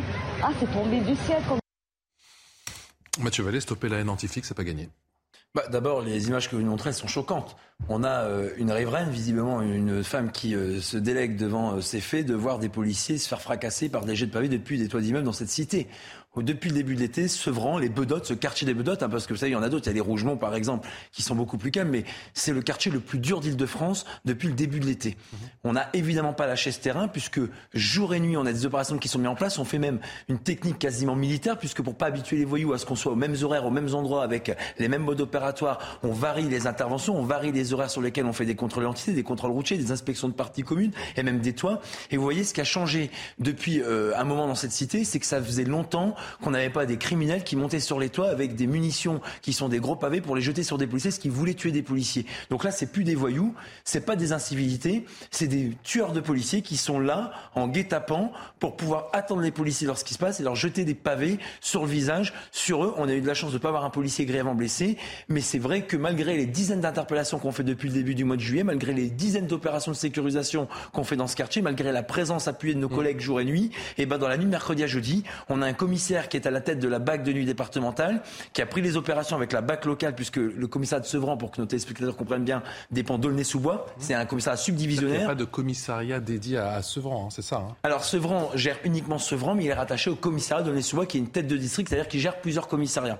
Donc on a effectivement des policiers en brigade du police du quotidien, ce qu'on appelle les brigades de roulement, ces policiers de police secours qui viennent aux urgences les plus demandées par nos concitoyens. Et euh, on a cette BAC départementale qui vient régulièrement en appui avec à la tête un commissaire de police ou un commandant qui est aussi également à ses côtés pour pouvoir mener des opérations. C'est ce qui a eu lieu dans la nuit de mercredi à jeudi. On n'a pas eu la chance d'avoir des interpellations. Par contre, on a eu des véritables tactiques militaires qu'ont mis en place les policiers pour prendre en étau ces voyous qui étaient à la fois sur la chaussée avec des barricades enflammées, sur les toits des immeubles pour jeter des pavés, mais aussi dans les broussailles, dans les buissons, dans la végétation, pour que lorsqu'un véhicule de police passe, il puisse faire un guet-apens. Vous voyez, c'était une véritable scène quasiment de guérilla urbaine qu'avaient préparé les criminels pour attaquer, pour se faire du policier, qu'on a réussi à parer d'une certaine manière parce que les policiers intelligents, expérimentés et qui connaissent ce terrain ont pu euh, faire fuir ces assaillants. Alors plus de policiers auraient permis peut-être des interpellations, mais en tout cas, on peut être fier de ne pas lâcher le terrain. Et vous voyez, quand je vois cette riveraine euh, se délecter et s'amuser de policiers qui se font bombarder de pavés, qui pourraient laisser sur le carreau, je rappelle qu'un CRS, HL avait pris une fois un pavé et a été resté euh, quasiment dans le coma pendant plusieurs jours. Et eh ben ces gens-là, c'est pas pour ces gens-là en fait. parler euh, Mathieu Vallet, de, mesures inédites justement pour, cette, euh, pour ce quartier, pour cette cité où on sait que l'accès est, pour le moins compliqué. Mais euh, vous savez, que, une sortie. vous savez que Sevran fait partie de ces quartiers perdus de la République qu'on est en train de reconquérir parce qu'on a trop laissé le, temps à ces dealers de tenir les murs et les halls d'immeubles, à ces islamistes radicaux de prêcher la parole à la place des professeurs et de l'État. Et c'est pour ça qu'aujourd'hui, les policiers qui sont bien seuls dans ces quartiers ont du mal à imposer la force de la loi, la force de la République. Benjamin tout à l'heure évoquait effectivement cette du mot République. Là, tous les jours, les policiers essayent de faire revenir la République dans ces quartiers, dans ce quartier de Sevron qui est gangréné par les stupéfiants. Et en plus, vous savez que ces policiers du quotidien, lorsqu'ils font à peine un contrôle routier, un contrôle d'identité, lorsqu'ils essayent d'intervenir pour faire respecter la loi, ils sont quasiment systématiquement prêts à partir. Alors, on a des poussées fibreuses. Je vais être très factuel avec vous et précis. On a pendant plusieurs jours, lorsque les voyous voient que les policiers sont omniprésents et sont euh, en rien euh, cédant à leurs euh, actes criminels, eh ben ça se calme, ça se détend. Et puis dès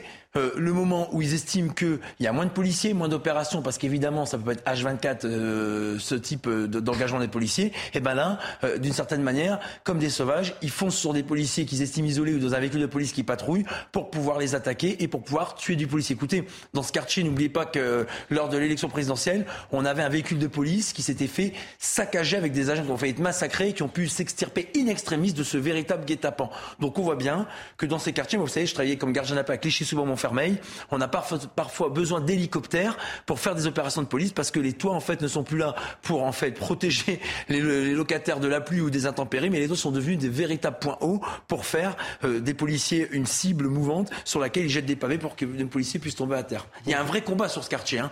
Euh, on parle des quartiers nord à Marseille puisque Karim Zeribit en est, originaire par exemple, mais euh, sur cette cité de la Seine-Saint-Denis, c'est très très très difficile. Et moi je veux rendre hommage pour terminer mon propos à ces policiers tout corps grade confondu, qui lâchent rien. Vous voyez, tout à l'heure, vous parlez de ces contractuels de l'éducation nationale. Nous, on a aussi pas mal de policiers adjoints. Vous savez, c'est ces anciens agents de sécurité qui représentent 10 000 policiers sur les 150 000 policiers qu'on compte en France. Ils sont aussi aux côtés de nos collègues euh, lorsque euh, tout va mal et on a besoin de tout le monde pour gagner ce combat dans ces quartiers, mais ça sera encore long.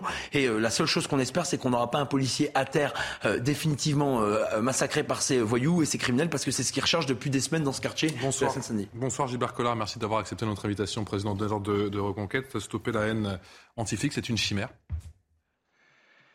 C'est une effroyable euh, ambiance euh, verbale, euh, culturelle qu'on a laissé s'installer et contre laquelle on va avoir beaucoup de mal à lutter. Rappelez-vous hein, les, les, campagnes, la police tue, rappelez-vous cette affiche de la CGT hein, où on voyait une, flaque de sang avec euh, un policier qui apparaissait responsable de cette flaque de sang. C'est tout un combat de, reconquête euh, culturelle, intellectuelle, démocratique. Deux observations.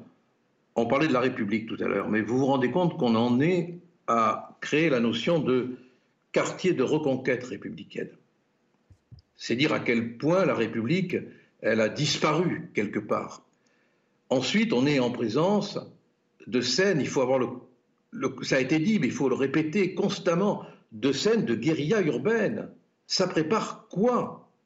Demain, qu'est-ce qui va se passer?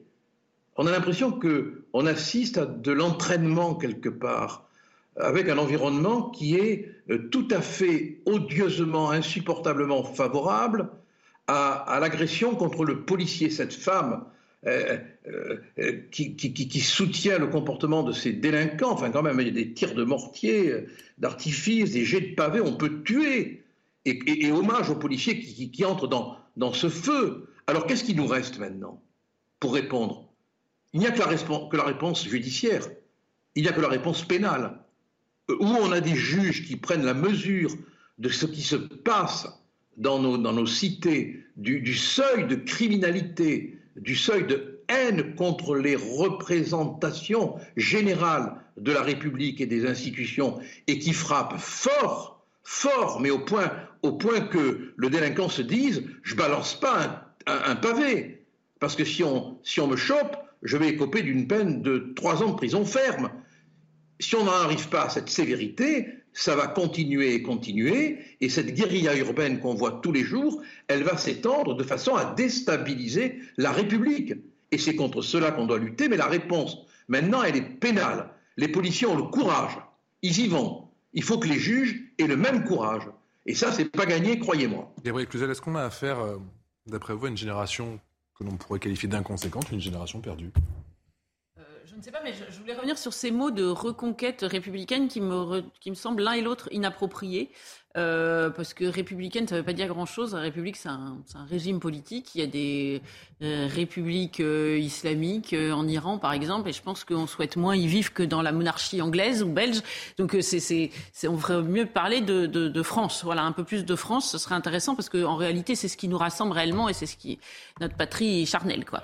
voilà. Et, et, et, la reconquête, ça me paraît tout à fait inapproprié aussi parce que j'ai l'impression que c'est vraiment de la méthode Coué. Quand il n'y a, a pas plus de reconquête que de cheveux sur la tête d'un chauve, honnêtement, on est toujours dans la tentative de prendre une citadelle imprenable. Euh, on réessaie à chaque fois, moi je veux bien saluer, et je le fais régulièrement, le courage de ces policiers, mais une reconquête, ça veut dire que la situation est réglée. Elle n'est pas réglée. C'est Sevran, ça fait partie de ces villes euh, dont on entend parler. Euh, malheureusement, c'est bien triste pour ceux qui, qui l'habitent, mais que pour ce genre de circonstances. et donc ça, ça, veut bien dire que rien n'est réglé. Donc encore une fois, ce mot de reconquête me semble, c'est plutôt de l'ordre de la, de, de la défense fait actuellement.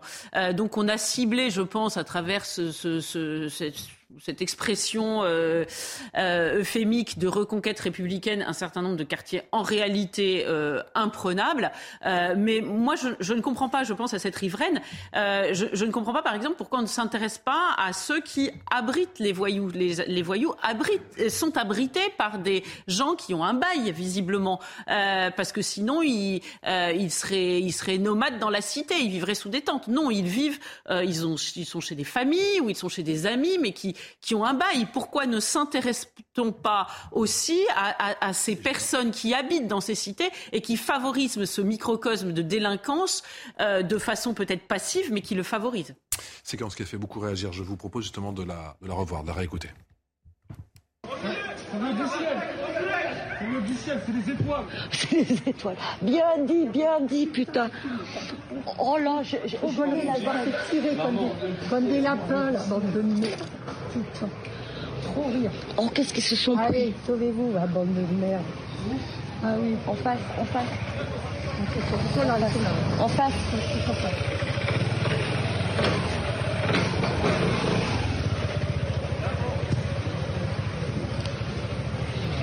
Ah là, ils se sont pris un gros truc dans la gueule. Ah, c'est tombé du ciel. Cette vidéo traduit quoi, Karim moi, quand je vois des images pareilles, j'ai toujours deux, réflexions. D'abord, je pense aux fonctionnaires de police euh, et aux habitants donc, qui subissent ça. Les fonctionnaires de police qui se retrouvent euh, dans des guet-apens permanents euh, et qui sont en nombre insuffisant de mon point de vue. et il faudrait effectivement qu'ils soient plus nombreux et, puis qu'ils puissent intervenir j'allais dire, quotidiennement dans ces quartiers euh, pour lever euh, les, la centaine, on va dire, allez, sur quelques, peut-être sur 10 000 habitants, vous avez une centaine de délinquants qui font la loi, qui terrorisent la population, qui la prennent en otage et qui tentent des guet-apens aux fonctionnaires de police. Donc je pense déjà à ces victimes-là. Parce que quelque part, le policier, il est victime. Il est intervenant, certes, c'est une victime de, de, de, du système qui est le système des voyous, donc, contre lequel il lutte en permanence, sans relâche. Il faut le dire. C'est pour ça que moi, il faut que la police auront toujours mon soutien. Euh, donc, euh, il est non négociable. Et puis, euh, deuxièmement, c'est derrière les interpellations, qu'est-ce qui se passe? Je pense qu'à cette question, il faut qu'on réponde. Qu'est-ce qui se passe derrière les interpellations? Quand les fonctionnaires de police arrivent, soit en flagrant délit, soit par le biais d'enquête, quelques jours après, à mettre la main grâce aux images, grâce aux informations, euh, grâce à un travail de fond, euh, à arrêter les délinquants, qu'est-ce qui se passe? Et peut-être qu'il faudrait euh, que sur ces news, on arrive à, à, faire aussi des retours d'expérience.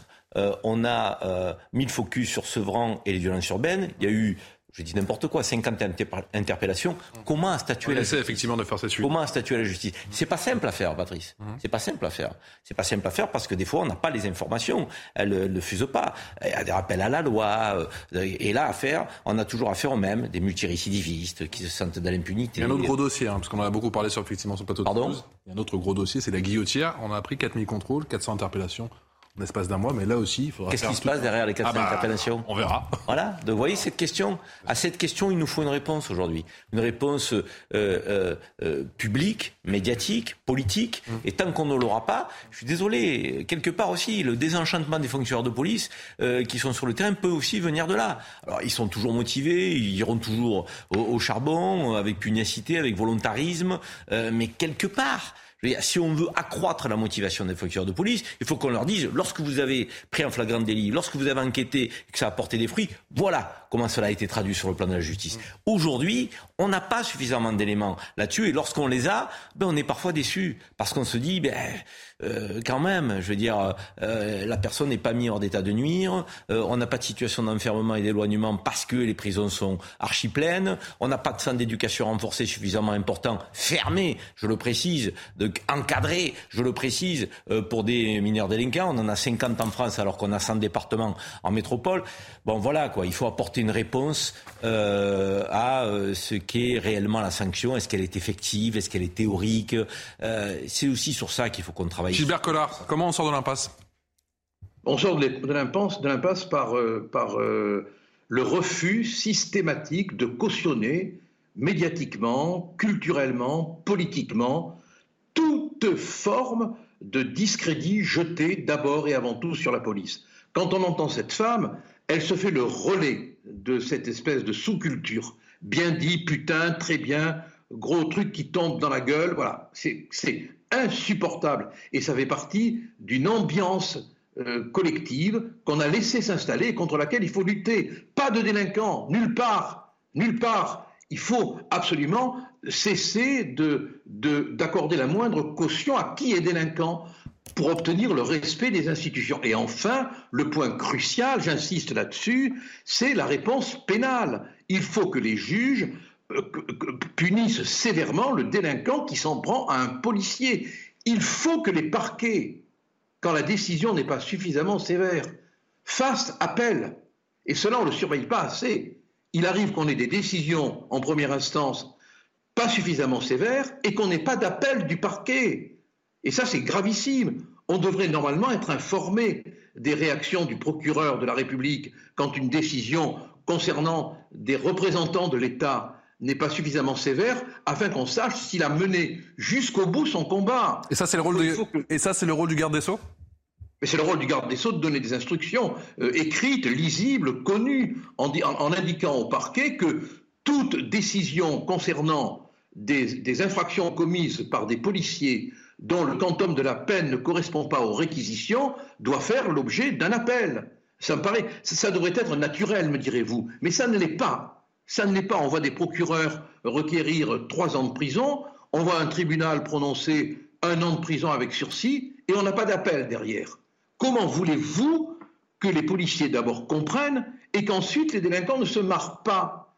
Le procureur n'est même pas suivi. Bon, il ne faut pas toujours le suivre, c'est pas ce que je veux dire, mais dans des cas de cette nature, on ne comprend pas qu'il n'y ait pas d'appel. Et ça, c'est le rôle du garde des Sceaux, de donner des instructions écrites, officielles, pour que les parquets, dans les cas où des fonctionnaires de police sont agressés, maltraités, insultés, et que la sanction n'est pas en première instance à la hauteur, fassent appel. La Cour d'appel, parfois, elle aggrave les peines. On le sait tous.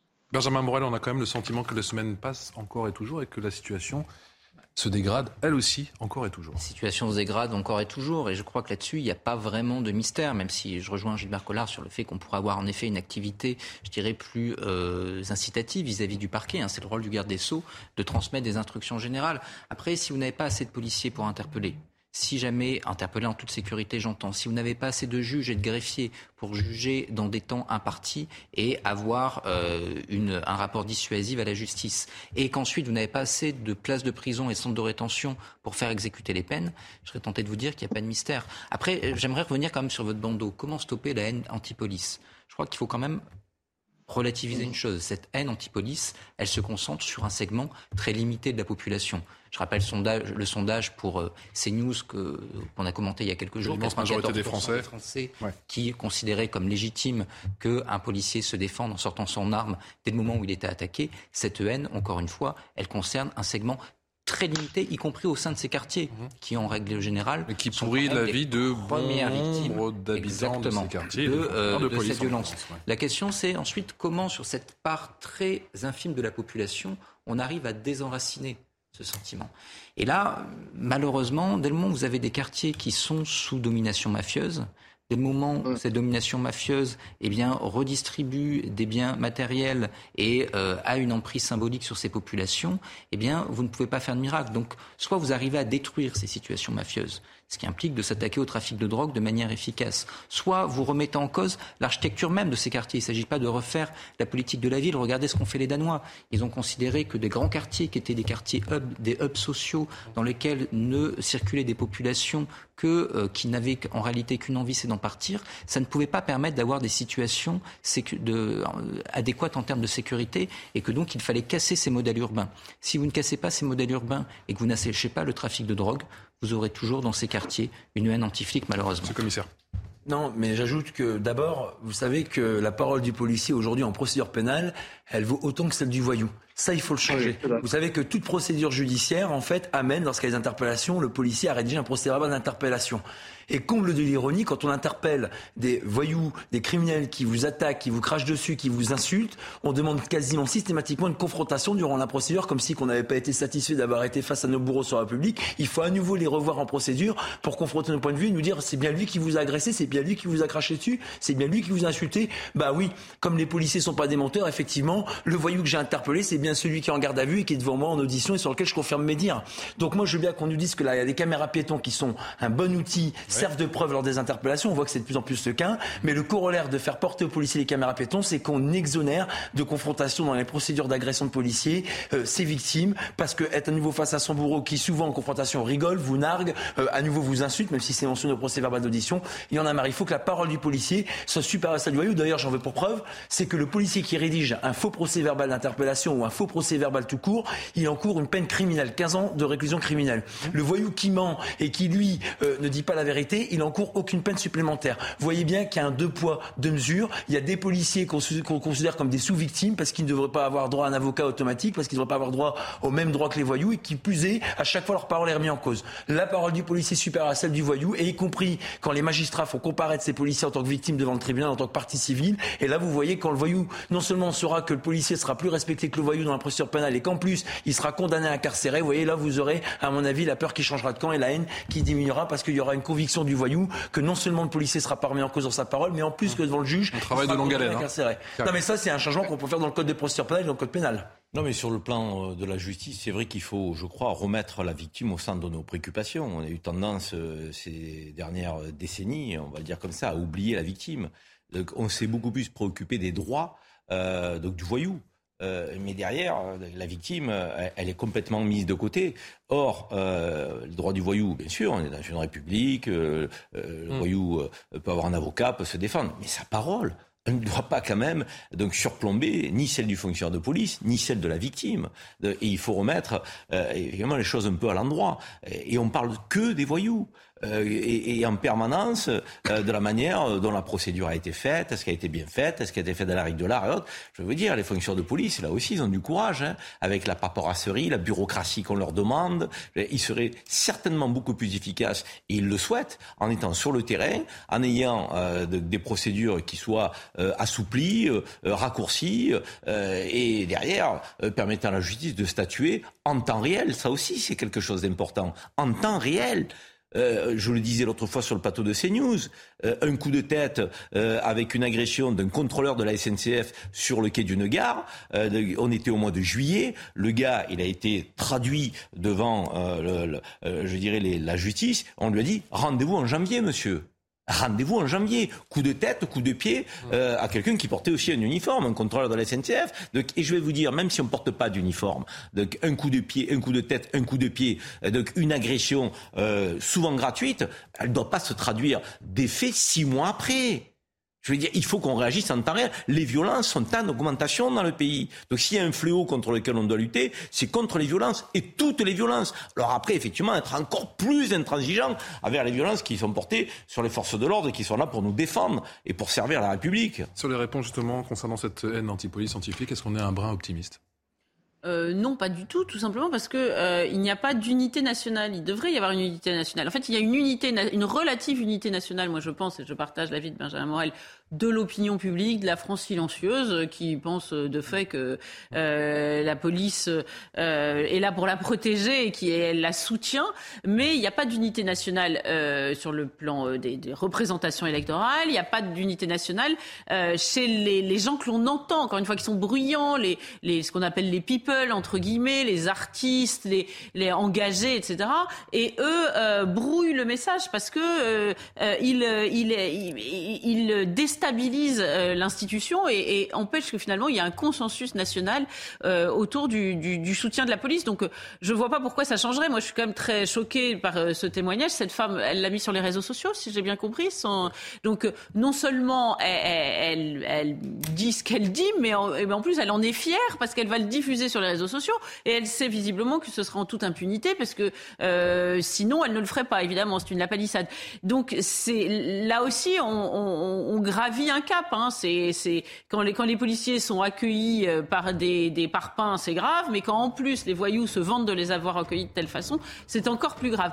Donc non, je ne crois pas qu'il y ait lieu d'être optimiste, surtout pas avec un, un, un garde des sceaux qui euh, visiblement reste très pusillanime. Alors il fait plus de des déclarations fracassantes sur son soutien aux délinquants parce qu'il a senti que c'était un peu euh, euh, à contre-courant de, c'était plus très à la mode, on va dire, en avec tout cas dans l'opinion publique. Mais, euh, mais, mais mais, on sent bien que le soutien n'est pas là. Allez, vous restez avec nous. Et, euh, et, euh, et euh, Gilbert Collard également, on parle dans un instant de la visite d'Emmanuel Macron en Algérie. Il s'est beaucoup exprimé effectivement depuis hier. On parlera également de Liz Truss. Vous savez qui est Liz Truss ou pas? Non? La, favorite pour remplacer un certain Boris Johnson dans quelques jours. Elle n'a pas souhaité répondre quand on lui a demandé si Emmanuel Macron était un ami ou un ennemi de la Grande-Bretagne. Ça fait du bruit. A tout de suite. Allez, de retour en plateau pour la dernière partie de, Punchline. On est ensemble, vous le savez, jusqu'à 19h euh, en direct pour faire le point sur l'actualité.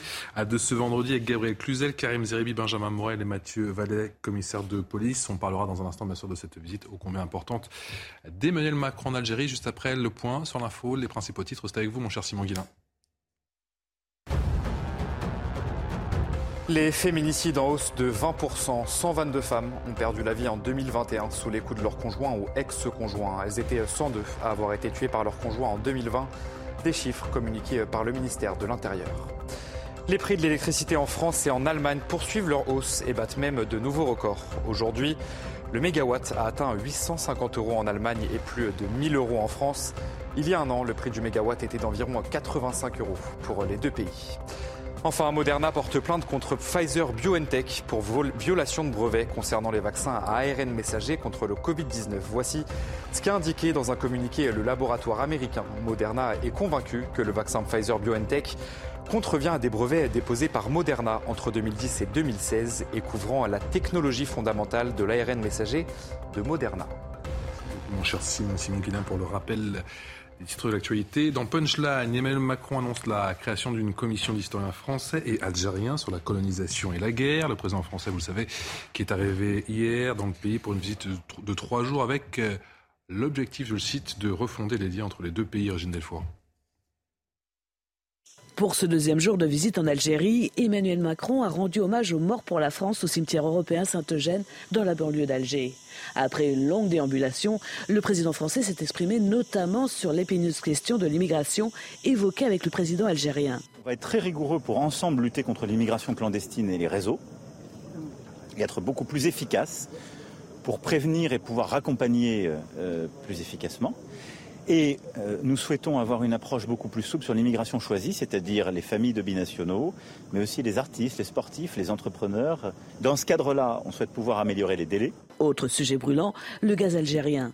Emmanuel Macron se félicite que l'Algérie augmente ses exportations avec l'Italie, rappelant que la France et l'Italie ne sont pas en compétition. Le président de la République s'est même voulu rassurant pour cet hiver. Nous, on ne va pas avoir de problème parce qu'on dépend peu du gaz. On a un seul grand gazoduc qui est avec la Norvège. On a accru les volumes qui passent par ce gazoduc. On a diversifié les choses. On est en train d'avoir un nouveau terminal pour, euh, avoir euh, plus de, de gaz liquéfié qui va se faire au Havre. On a sécurisé nos volumes et on est à plus de 90% de nos stocks.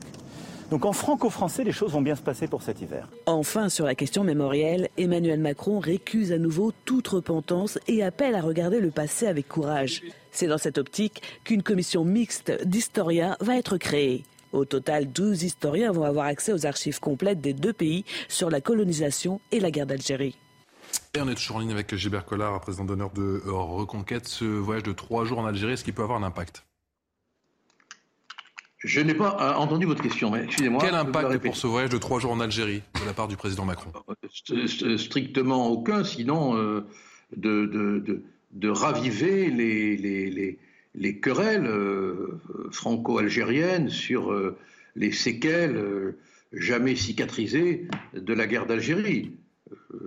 à moins qu'il y ait des accords d'intérêt économique, mais pour l'instant on ne nous en a pas parlé je ne vois pas euh, dans, ce qui nous a été dit les effets euh, constructifs. On apprend quoi?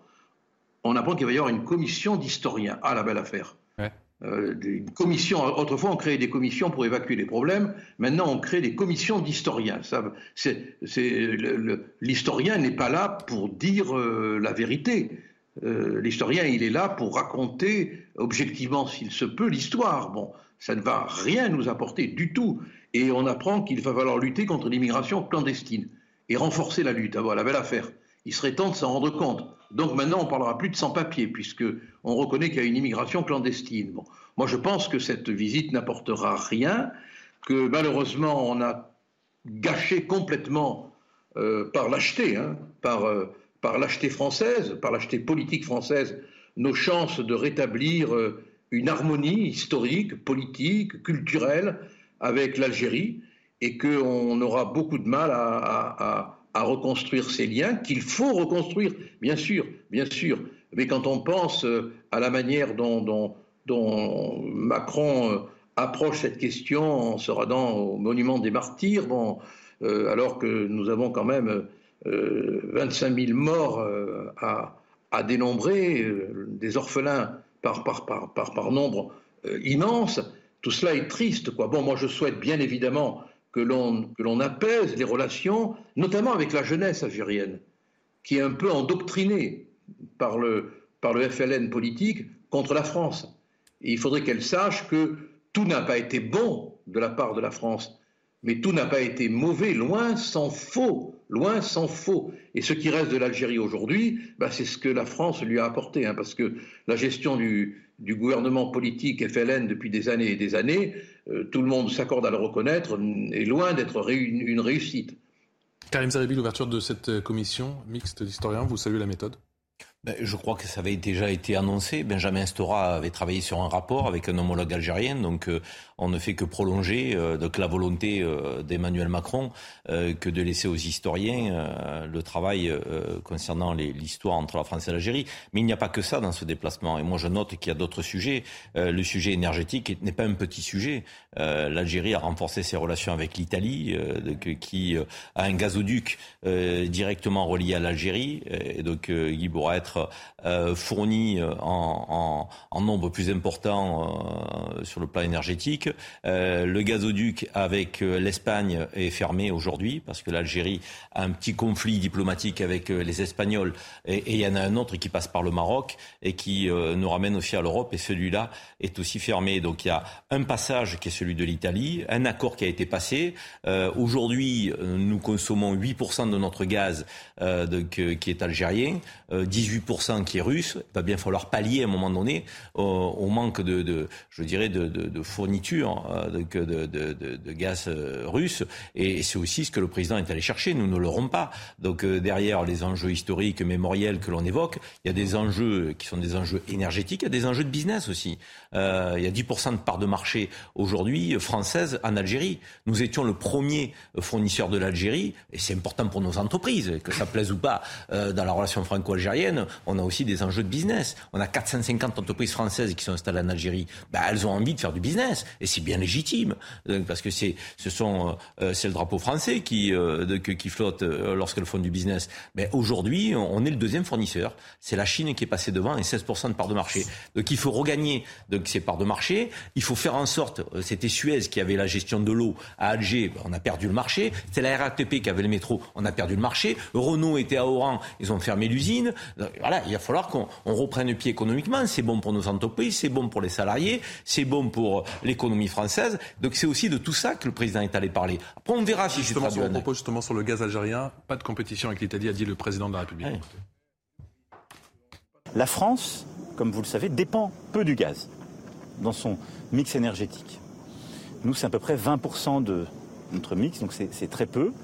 Et euh, dans cet ensemble euh, que représente le gaz, l'Algérie représente environ 8 à 9%. Donc vous voyez, nous ne sommes pas dans la situation de beaucoup d'autres pays où le, le gaz algérien est quelque chose qui peut changer la donne. Le gaz algérien ne peut pas changer la donne, a-t-il raison?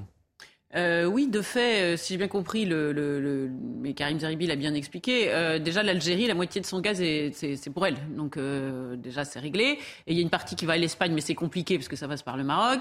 Et même celle passant par l'Italie, il paraît que c'est assez illusoire techniquement d'espérer que ça aille en France parce qu'il y a des problèmes de passage dans les Alpes. Euh, donc c'est pas la peine d'espérer la lune euh, en allant chercher ce gaz et du reste euh, on comprendrait pas très bien pourquoi euh, Emmanuel Macron voudrait se sortir de la dépendance russe qu'il trouve toxique pour aller se remettre dans la dépendance avec un pays qui de toute évidence n'a de cesse de répéter que la, la, la, la, France n'est pas n'est pas une amie pardon mais c'est un peu ce qui est ce qui est dit sur tous les tons depuis des dizaines d'années donc se, se, mettre dans cette dépendance là de toute façon ne serait pas très compréhensible on ne sait pas très bien ce qu'il cherche euh, en réalité Emmanuel Macron. Les visas, alors moi je ne sais pas si vous avez compris, moi j'ai rien compris. Il dit on va avoir une politique euh, souple en matière d'immigration choisie. Ben, je sais pas moi, euh, je sais pas ce que ça veut dire en réalité.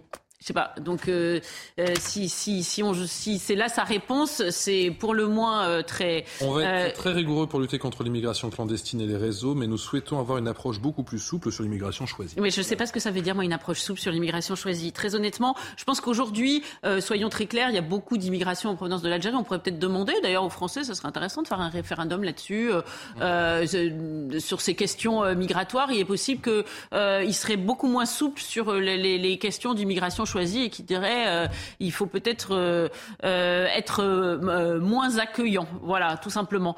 Le, le, pour la question mémorielle, moi là aussi, je ne comprends pas très bien. C'est vrai que ce serait, ce serait intéressant d'arriver à une, une position apaisée, mais en réalité, on arrivera à une position apaisée le, le jour où, comme Emmanuel Macron va s'incliner devant le monument des martyrs entre guillemets du FLN, eh bien le président de algérien irait euh, s'incliner devant un, hypothétique, parce que malheureusement il n'existe pas, euh, monument des martyrs euh, pieds noirs et erquis en France. Et reconnaissons que ce n'est pas près d'arriver. Donc tant que reste des équilibres, je ne crois pas à une démarche mémorielle juste. Donc je, crains malheureusement qu'on reparte vers toujours plus de repentance, et la repentance nous est prodigieusement néfaste. Par ailleurs, je ne comprends pas non plus, la je, je, le dis, hein, la, la position du président algérien. Alors on dit que les attentes, c'est en matière de visa et en matière mémorielle. On sait que quand on parle de matière mémorielle, c'est donc la repentance du côté français.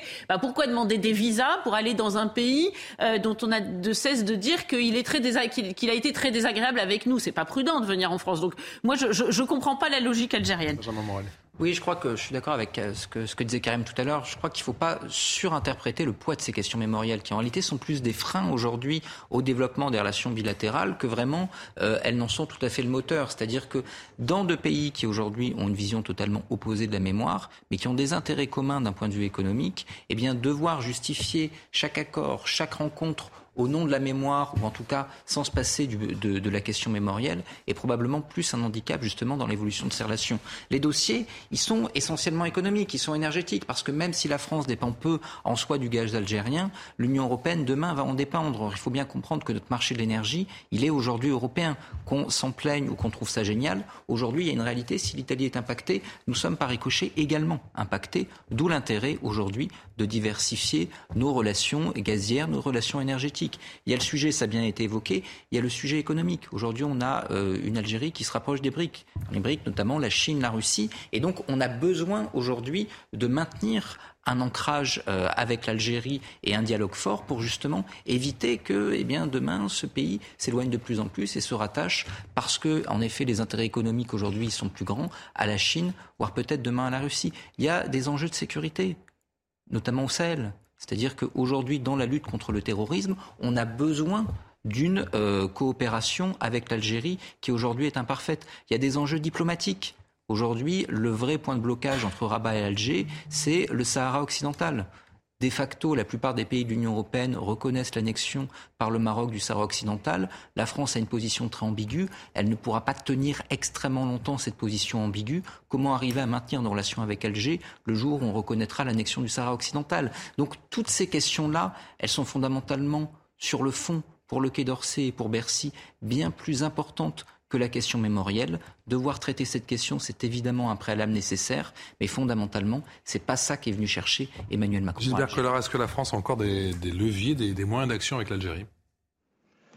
Oui, elle peut, elle peut en avoir par, par le, biais des relations euh, euh, économiques qui, qui, subsistent, mais euh, il est vrai que toutes les repentances qu'on a pu faire, rappelez-vous que, que, le président de la République avait quand même déclaré que la colonisation était un crime contre l'humanité, c'est-à-dire que les, pieds noirs étaient des criminels contre l'humanité.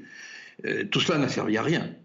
De repentance en repentance, euh, d'agenouillement en agenouillement, on a perdu au profit de la Chine, au profit de l'Italie, beaucoup euh, d'avantages. Bon, moi je crois qu'il faut avoir une relation ferme, ferme, d'État à État.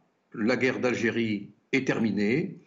il ne faut pas continuellement euh, ressasser euh, ce qui s'est passé. Et pour avoir des positions fermes, il faut être en position de force. Est-ce que c'est le cas aujourd'hui de la part de la France? La France peut être en position de force. Vous avez vu, dès qu'on parle de, dès qu'on parle de visa, euh, il y a tout de suite une demande de la part de, de l'Algérie. Bon, mais d'un autre côté, on ne peut pas faire de la question de l'immigration euh, une, monnaie d'échange. Ce n'est pas, possible. Et ce qu'on constate, c'est que, hélas, moi je le, ça m'attriste à en pleurer parce que j'adore mon pays, c'est qu'on a perdu de plus en plus au fil du temps d'autorité, de, pouvoir d'intervention. Mais on a encore des, leviers culturels, diplomatiques. La France, contrairement à ce qu'on pourrait croire, enfin, ce sont des amis algériens qui me le disent, n'y a pas de raison de ne pas les croire, il y a encore toute une, bourgeoisie algérienne qui est très culturellement française. Bon, ça tend à disparaître de plus en plus, hein. mais euh, la, doxa qui consiste à dire qu'il euh, y aurait en Algérie une détestation générale à l'égard de la France n'est pas vrai. N'est pas vrai. Il y a une instrumentalisation des, hommes au pouvoir qui ont utiliser la, rente mémorielle, pour reprendre l'expression justifiée de Macron, mmh. euh, pour, euh, euh, pour justifier leur pouvoir en quelque sorte, hein, parfois même leur corruption, parce que la corruption existe. Hein. On peut agir, oui, mais il faut qu'on on ne peut. La force, elle est morale, hein. elle est économique, bien sûr, mais il faut qu'on ait une position ferme. Il faut arrêter. Il faut arrêter avec ces, cette repentance qui est, qui est insupportable, quoi. Insupportable.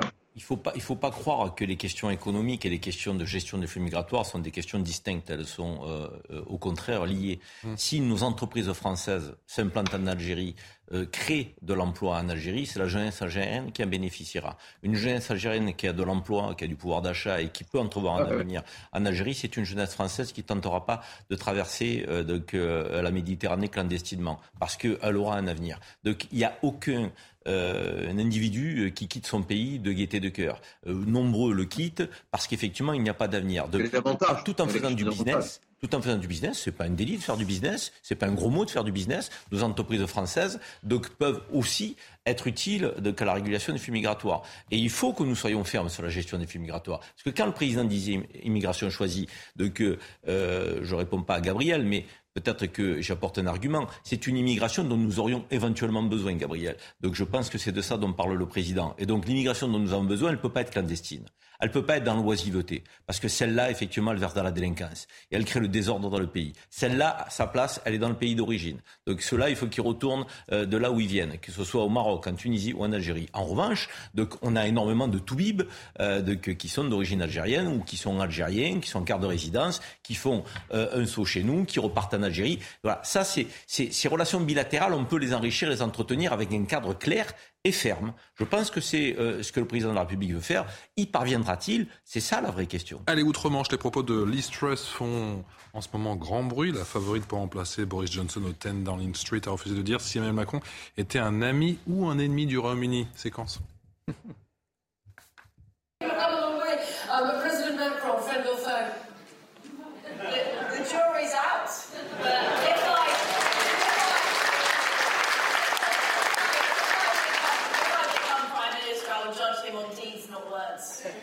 quelle que soit la personne qui est euh, considérée le leadership à venir en Grande-Bretagne, je ne m'interroge pas une seule seconde.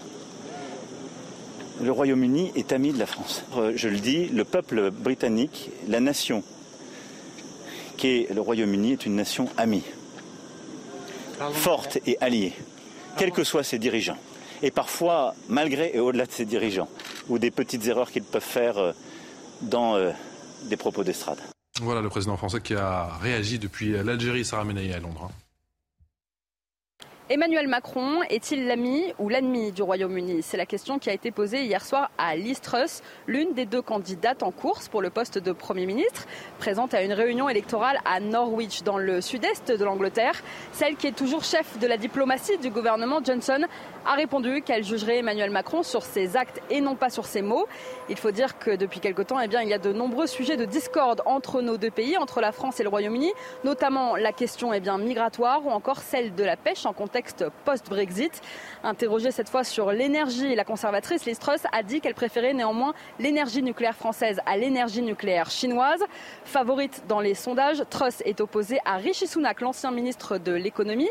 Pour être élu, l'un des deux candidats doit réunir une majorité de voix sur les quelques 200 000 électeurs conservateurs qui vont voter. Le 5 septembre, nous saurons qui de l'un ou de l'autre sera élu au 10 Downing Street pour remplacer Boris Johnson. Benjamin Morel, c'est de la provoque ou c'est un véritable manque de respect? Si vous écoutez euh, les différentes déclarations de Boris Johnson sur la France, vous voyez que cette déclaration est extrêmement soft. Il faut voir qu'on est dans une course à euh, l'échalote au sein du, du, Parti conservateur pour voir qui va l'emporter. Et au sein de ce parti, le, euh, les attaques contre la France ont plutôt bonne presse. Et donc c'est French bashing, ça marche toujours. Regardez le French bashing, etc. Dans la presse populaire britannique, vous en avez également des tonnes. Donc en entre guillemets, c'est très très classique. Après, il y a des vrais sujets de fond. C'est-à-dire que l'Angleterre, ces dernières années, hâte clairement ses torts. Il était évoqué évidemment euh, les accords de Calais, enfin les, euh, les, accords du Touquet et les conséquences sur Calais, où très clairement nous nous faisons rouler euh, vertement dans la farine. Les questions relatives à la pêche, c'est également pas tout à fait à l'honneur de la Grande-Bretagne. En même temps, Emmanuel Macron a une position extrêmement dure sur le Brexit alors que l'Allemagne était pour plutôt composer avec la Grande-Bretagne, alors que Bruxelles avait une, position plutôt médiane, Emmanuel Macron a été extrêmement dur et son attitude a participé à l'enlisement des relations euh, entre l'Union européenne et la Grande-Bretagne durant le Brexit. Donc là, les torts sont aujourd'hui partagés. Si justement on veut arriver à construire un partenariat nécessaire, parce qu'en matière militaire, aujourd'hui, c'est par exemple pas avec les Allemands qu'on a les meilleurs partenariats, c'est encore avec les Britanniques, eh bien il va falloir que chacun mette de l'eau dans son vin ou dans sa bière. On va écouter justement le sentiment de Boris Johnson qui était questionné sur les propos de Liz Truss. J'ai toujours eu de très bonnes relations avec Emmanuel Macron. And uh, you know, he's a, Emmanuel Macron est un très bon, très bon buddy de, de, de, de notre pays. En principe, je pense que les relations entre le Royaume-Uni et la France sont extrêmement importantes. Elles sont très bonnes depuis très longtemps, depuis l'époque de Napoléon en fait. Et je pense qu'il faut s'en féliciter. Et en ce qui concerne Emmanuel, j'ai eu de très bonnes relations avec lui et je peux vous dire une chose, c'est un très grand admirateur de notre pays. Alors, il tente habilement d'éteindre le feu, mais ça dit quoi cette séquence de nos relations justement avec quand même un peu d'ironie, hein. britannique, avec une pointe d'ironie à, la britannique. c'est une diplomate ironique là, Boris Johnson. C'est pas, c'est plus un premier ministre, un ancien premier ministre. Non, mais moi je crois qu'effectivement Benjamin l'a dit, les torts sont, assez partagés. On a eu tort de critiquer euh, les Anglais au moment du Brexit. On a eu tort parce que quelque part c'est une forme de bafouement de la voix du peuple britannique. Ils ont voté pour le Brexit. C'est leur droit. C'est un pays souverain. Et on n'a pas à les juger pour ça. Et ils l'ont fait en âme et conscience, en pensant que l'Europe ne leur apportait pas de, que, ce qu'elle devait leur apporter. Ils regrettent un peu. Ils regrettent un peu. Aller demander aux Anglais euh, de, ah, le regrettent. Moi, je ne parlerai pas pour eux. En tout cas, il y a eu un choix. Vous savez, quand euh, on a voté euh, contre le, traité qui nous était proposé, la Constitution européenne de 2005, et quand on s'est assis dessus sur la voie des Français en faisant passer par le Parlement ce que nous ne voulions pas au sein du peuple de France, quand je dis nous, c'est collectif, hein, c'est pas moi en particulier, euh, quelque part, ça laisse des traces. Donc il ne faut pas, euh, je crois, manquer de respect à un peuple qui s'exprime en toute souveraineté, dans une démocratie, qui est respectable, même s'il ne vote pas comme on aurait aimé qu'il vote. Donc ça, c'est le premier point. Et ensuite, derrière, ben, les Anglais défendent leurs intérêts. Ils les défendent bec et ongle qu'à la fois sur l'immigration et sur la pêche. Alors, bien sûr que, en tant que Français, ça nous fait pas plaisir parce que nous en pâtissons et que leurs intérêts ne sont pas nos intérêts. Mais là, encore une fois, les voies du dialogue, les voies du compromis, les voies d'un contrat gagnant-gagnant, il faut aller le chercher. Il faut aller chercher sans préjugés, sans euh, de, euh, jugement euh, de valeur. Et, nous avons besoin de, la Grande-Bretagne et la Grande-Bretagne a besoin de nous. Benjamin le disait, quand ils étaient au sein de l'Union européenne, l'armée européenne qui n'existait pas, euh, elle s'appuyait sur euh, la France et la Grande-Bretagne. Ils ne sont plus au sein de l'Union européenne et euh, le temps que les Allemands remettent au pot de leur budget des moyens pour avoir une défense allemande, va, il va en falloir du temps. Donc il faut avoir de bonnes relations avec eux, autant que faire se peut, tout en défendant, défendant nos intérêts. Il faut être sur une approche gagnant-gagnant. C'est pas simple, mais c'est aussi ça la diplomatie politique. Le French bashing encore de. Non, mais alors il y, a deux sujets. Alors le French bashing, j'ai envie de dire, c'est presque traditionnel, mais nous aussi, on les bâche pas mal. Hein. C'est bientôt le 31 du mois d'août. Je vous rappelle pas une chanson célèbre et je vous fais grâce parce que je chante très mal, mais j'aime beaucoup cette chanson néanmoins. Au 31 du mois d'août. Euh, voilà. Non, mais ce qui est le plus intéressant, c'est et merde pour le roi d'Angleterre qui nous a déclaré la guerre. Donc c'est traditionnel, la lutte entre la perfide Albion et la France. Mais en revanche, euh, pardon, mais on, a, on peut aimer la France et pas aimer Emmanuel Macron. Donc je sais pas, je vous parlais de French bashing, c'est du Macron bashing, c'est du Macron bashing. Il y a même des Français qui n'apprécient pas spécialement Emmanuel Macron. Donc c'est peut-être une affaire. Oh, les relations étaient tendues avant Macron. Euh, non mais là on l'interrogeait sur Emmanuel Macron, on l'interrogeait pas sur la France. Oui, bien sûr. le bordon je veux dire, le French bashing. Euh, Gilbert Collard, votre sentiment La provoque? Manque de respect? Boris Johnson a, beaucoup d'humour, hein, parce que faire remonter euh, euh, les bonnes relations de la France euh, avec, de l'Angleterre avec la France depuis Napoléon, c'est nous dire que finalement on s'aime bien depuis Waterloo et Trafalgar, quoi. Il nous prend vraiment pour des cons, là. Bon, enfin, il a, le droit. C'est l'humour, ça s'appelle l'humour anglais, ça. Bon. bon, moi, écoutez, je crois que l'Angleterre n'a toujours, d'abord et avant tout, qu'aimer l'Angleterre. Et elle a bien raison. Et elle a bien raison. Et la France ferait bien d'aimer d'abord et avant tout la France. Maintenant, cette espèce de querelle franco-anglaise est une longue histoire, mais littéraire même. On a toute une littérature qui nous raconte cette opposition entre la France et l'Angleterre. Euh, je pense que, que, les Anglais jouent leur jeu et qu'on a intérêt, nous, à jouer notre jeu euh, de manière à faire triompher, sur le plan de la pêche notamment, nos idées. On n'a pas, on pas à céder euh, devant et puis entre nous, si elle n'aime pas Macron, comme, le dit, comme on le disait tout à l'heure, ça ne veut pas dire qu'elle aime, que, les Anglais n'aiment pas la France. Hein. Ils, viennent, ils viennent très nombreux en France. Hein. Merci Gilbert Collard d'avoir répondu favorablement à notre invitation. Président d'honneur de Reconquête, Gabriel Cluzel, Karim Zeribi, Benjamin Morel et Mathieu Vallet. Merci aussi à tous les quatre. Tout de suite, eh bien, vous retrouvez un certain... Ah non, il est de Valls dans une heure. Donc tout de suite, c'est Florent Tardy. Merci, au revoir.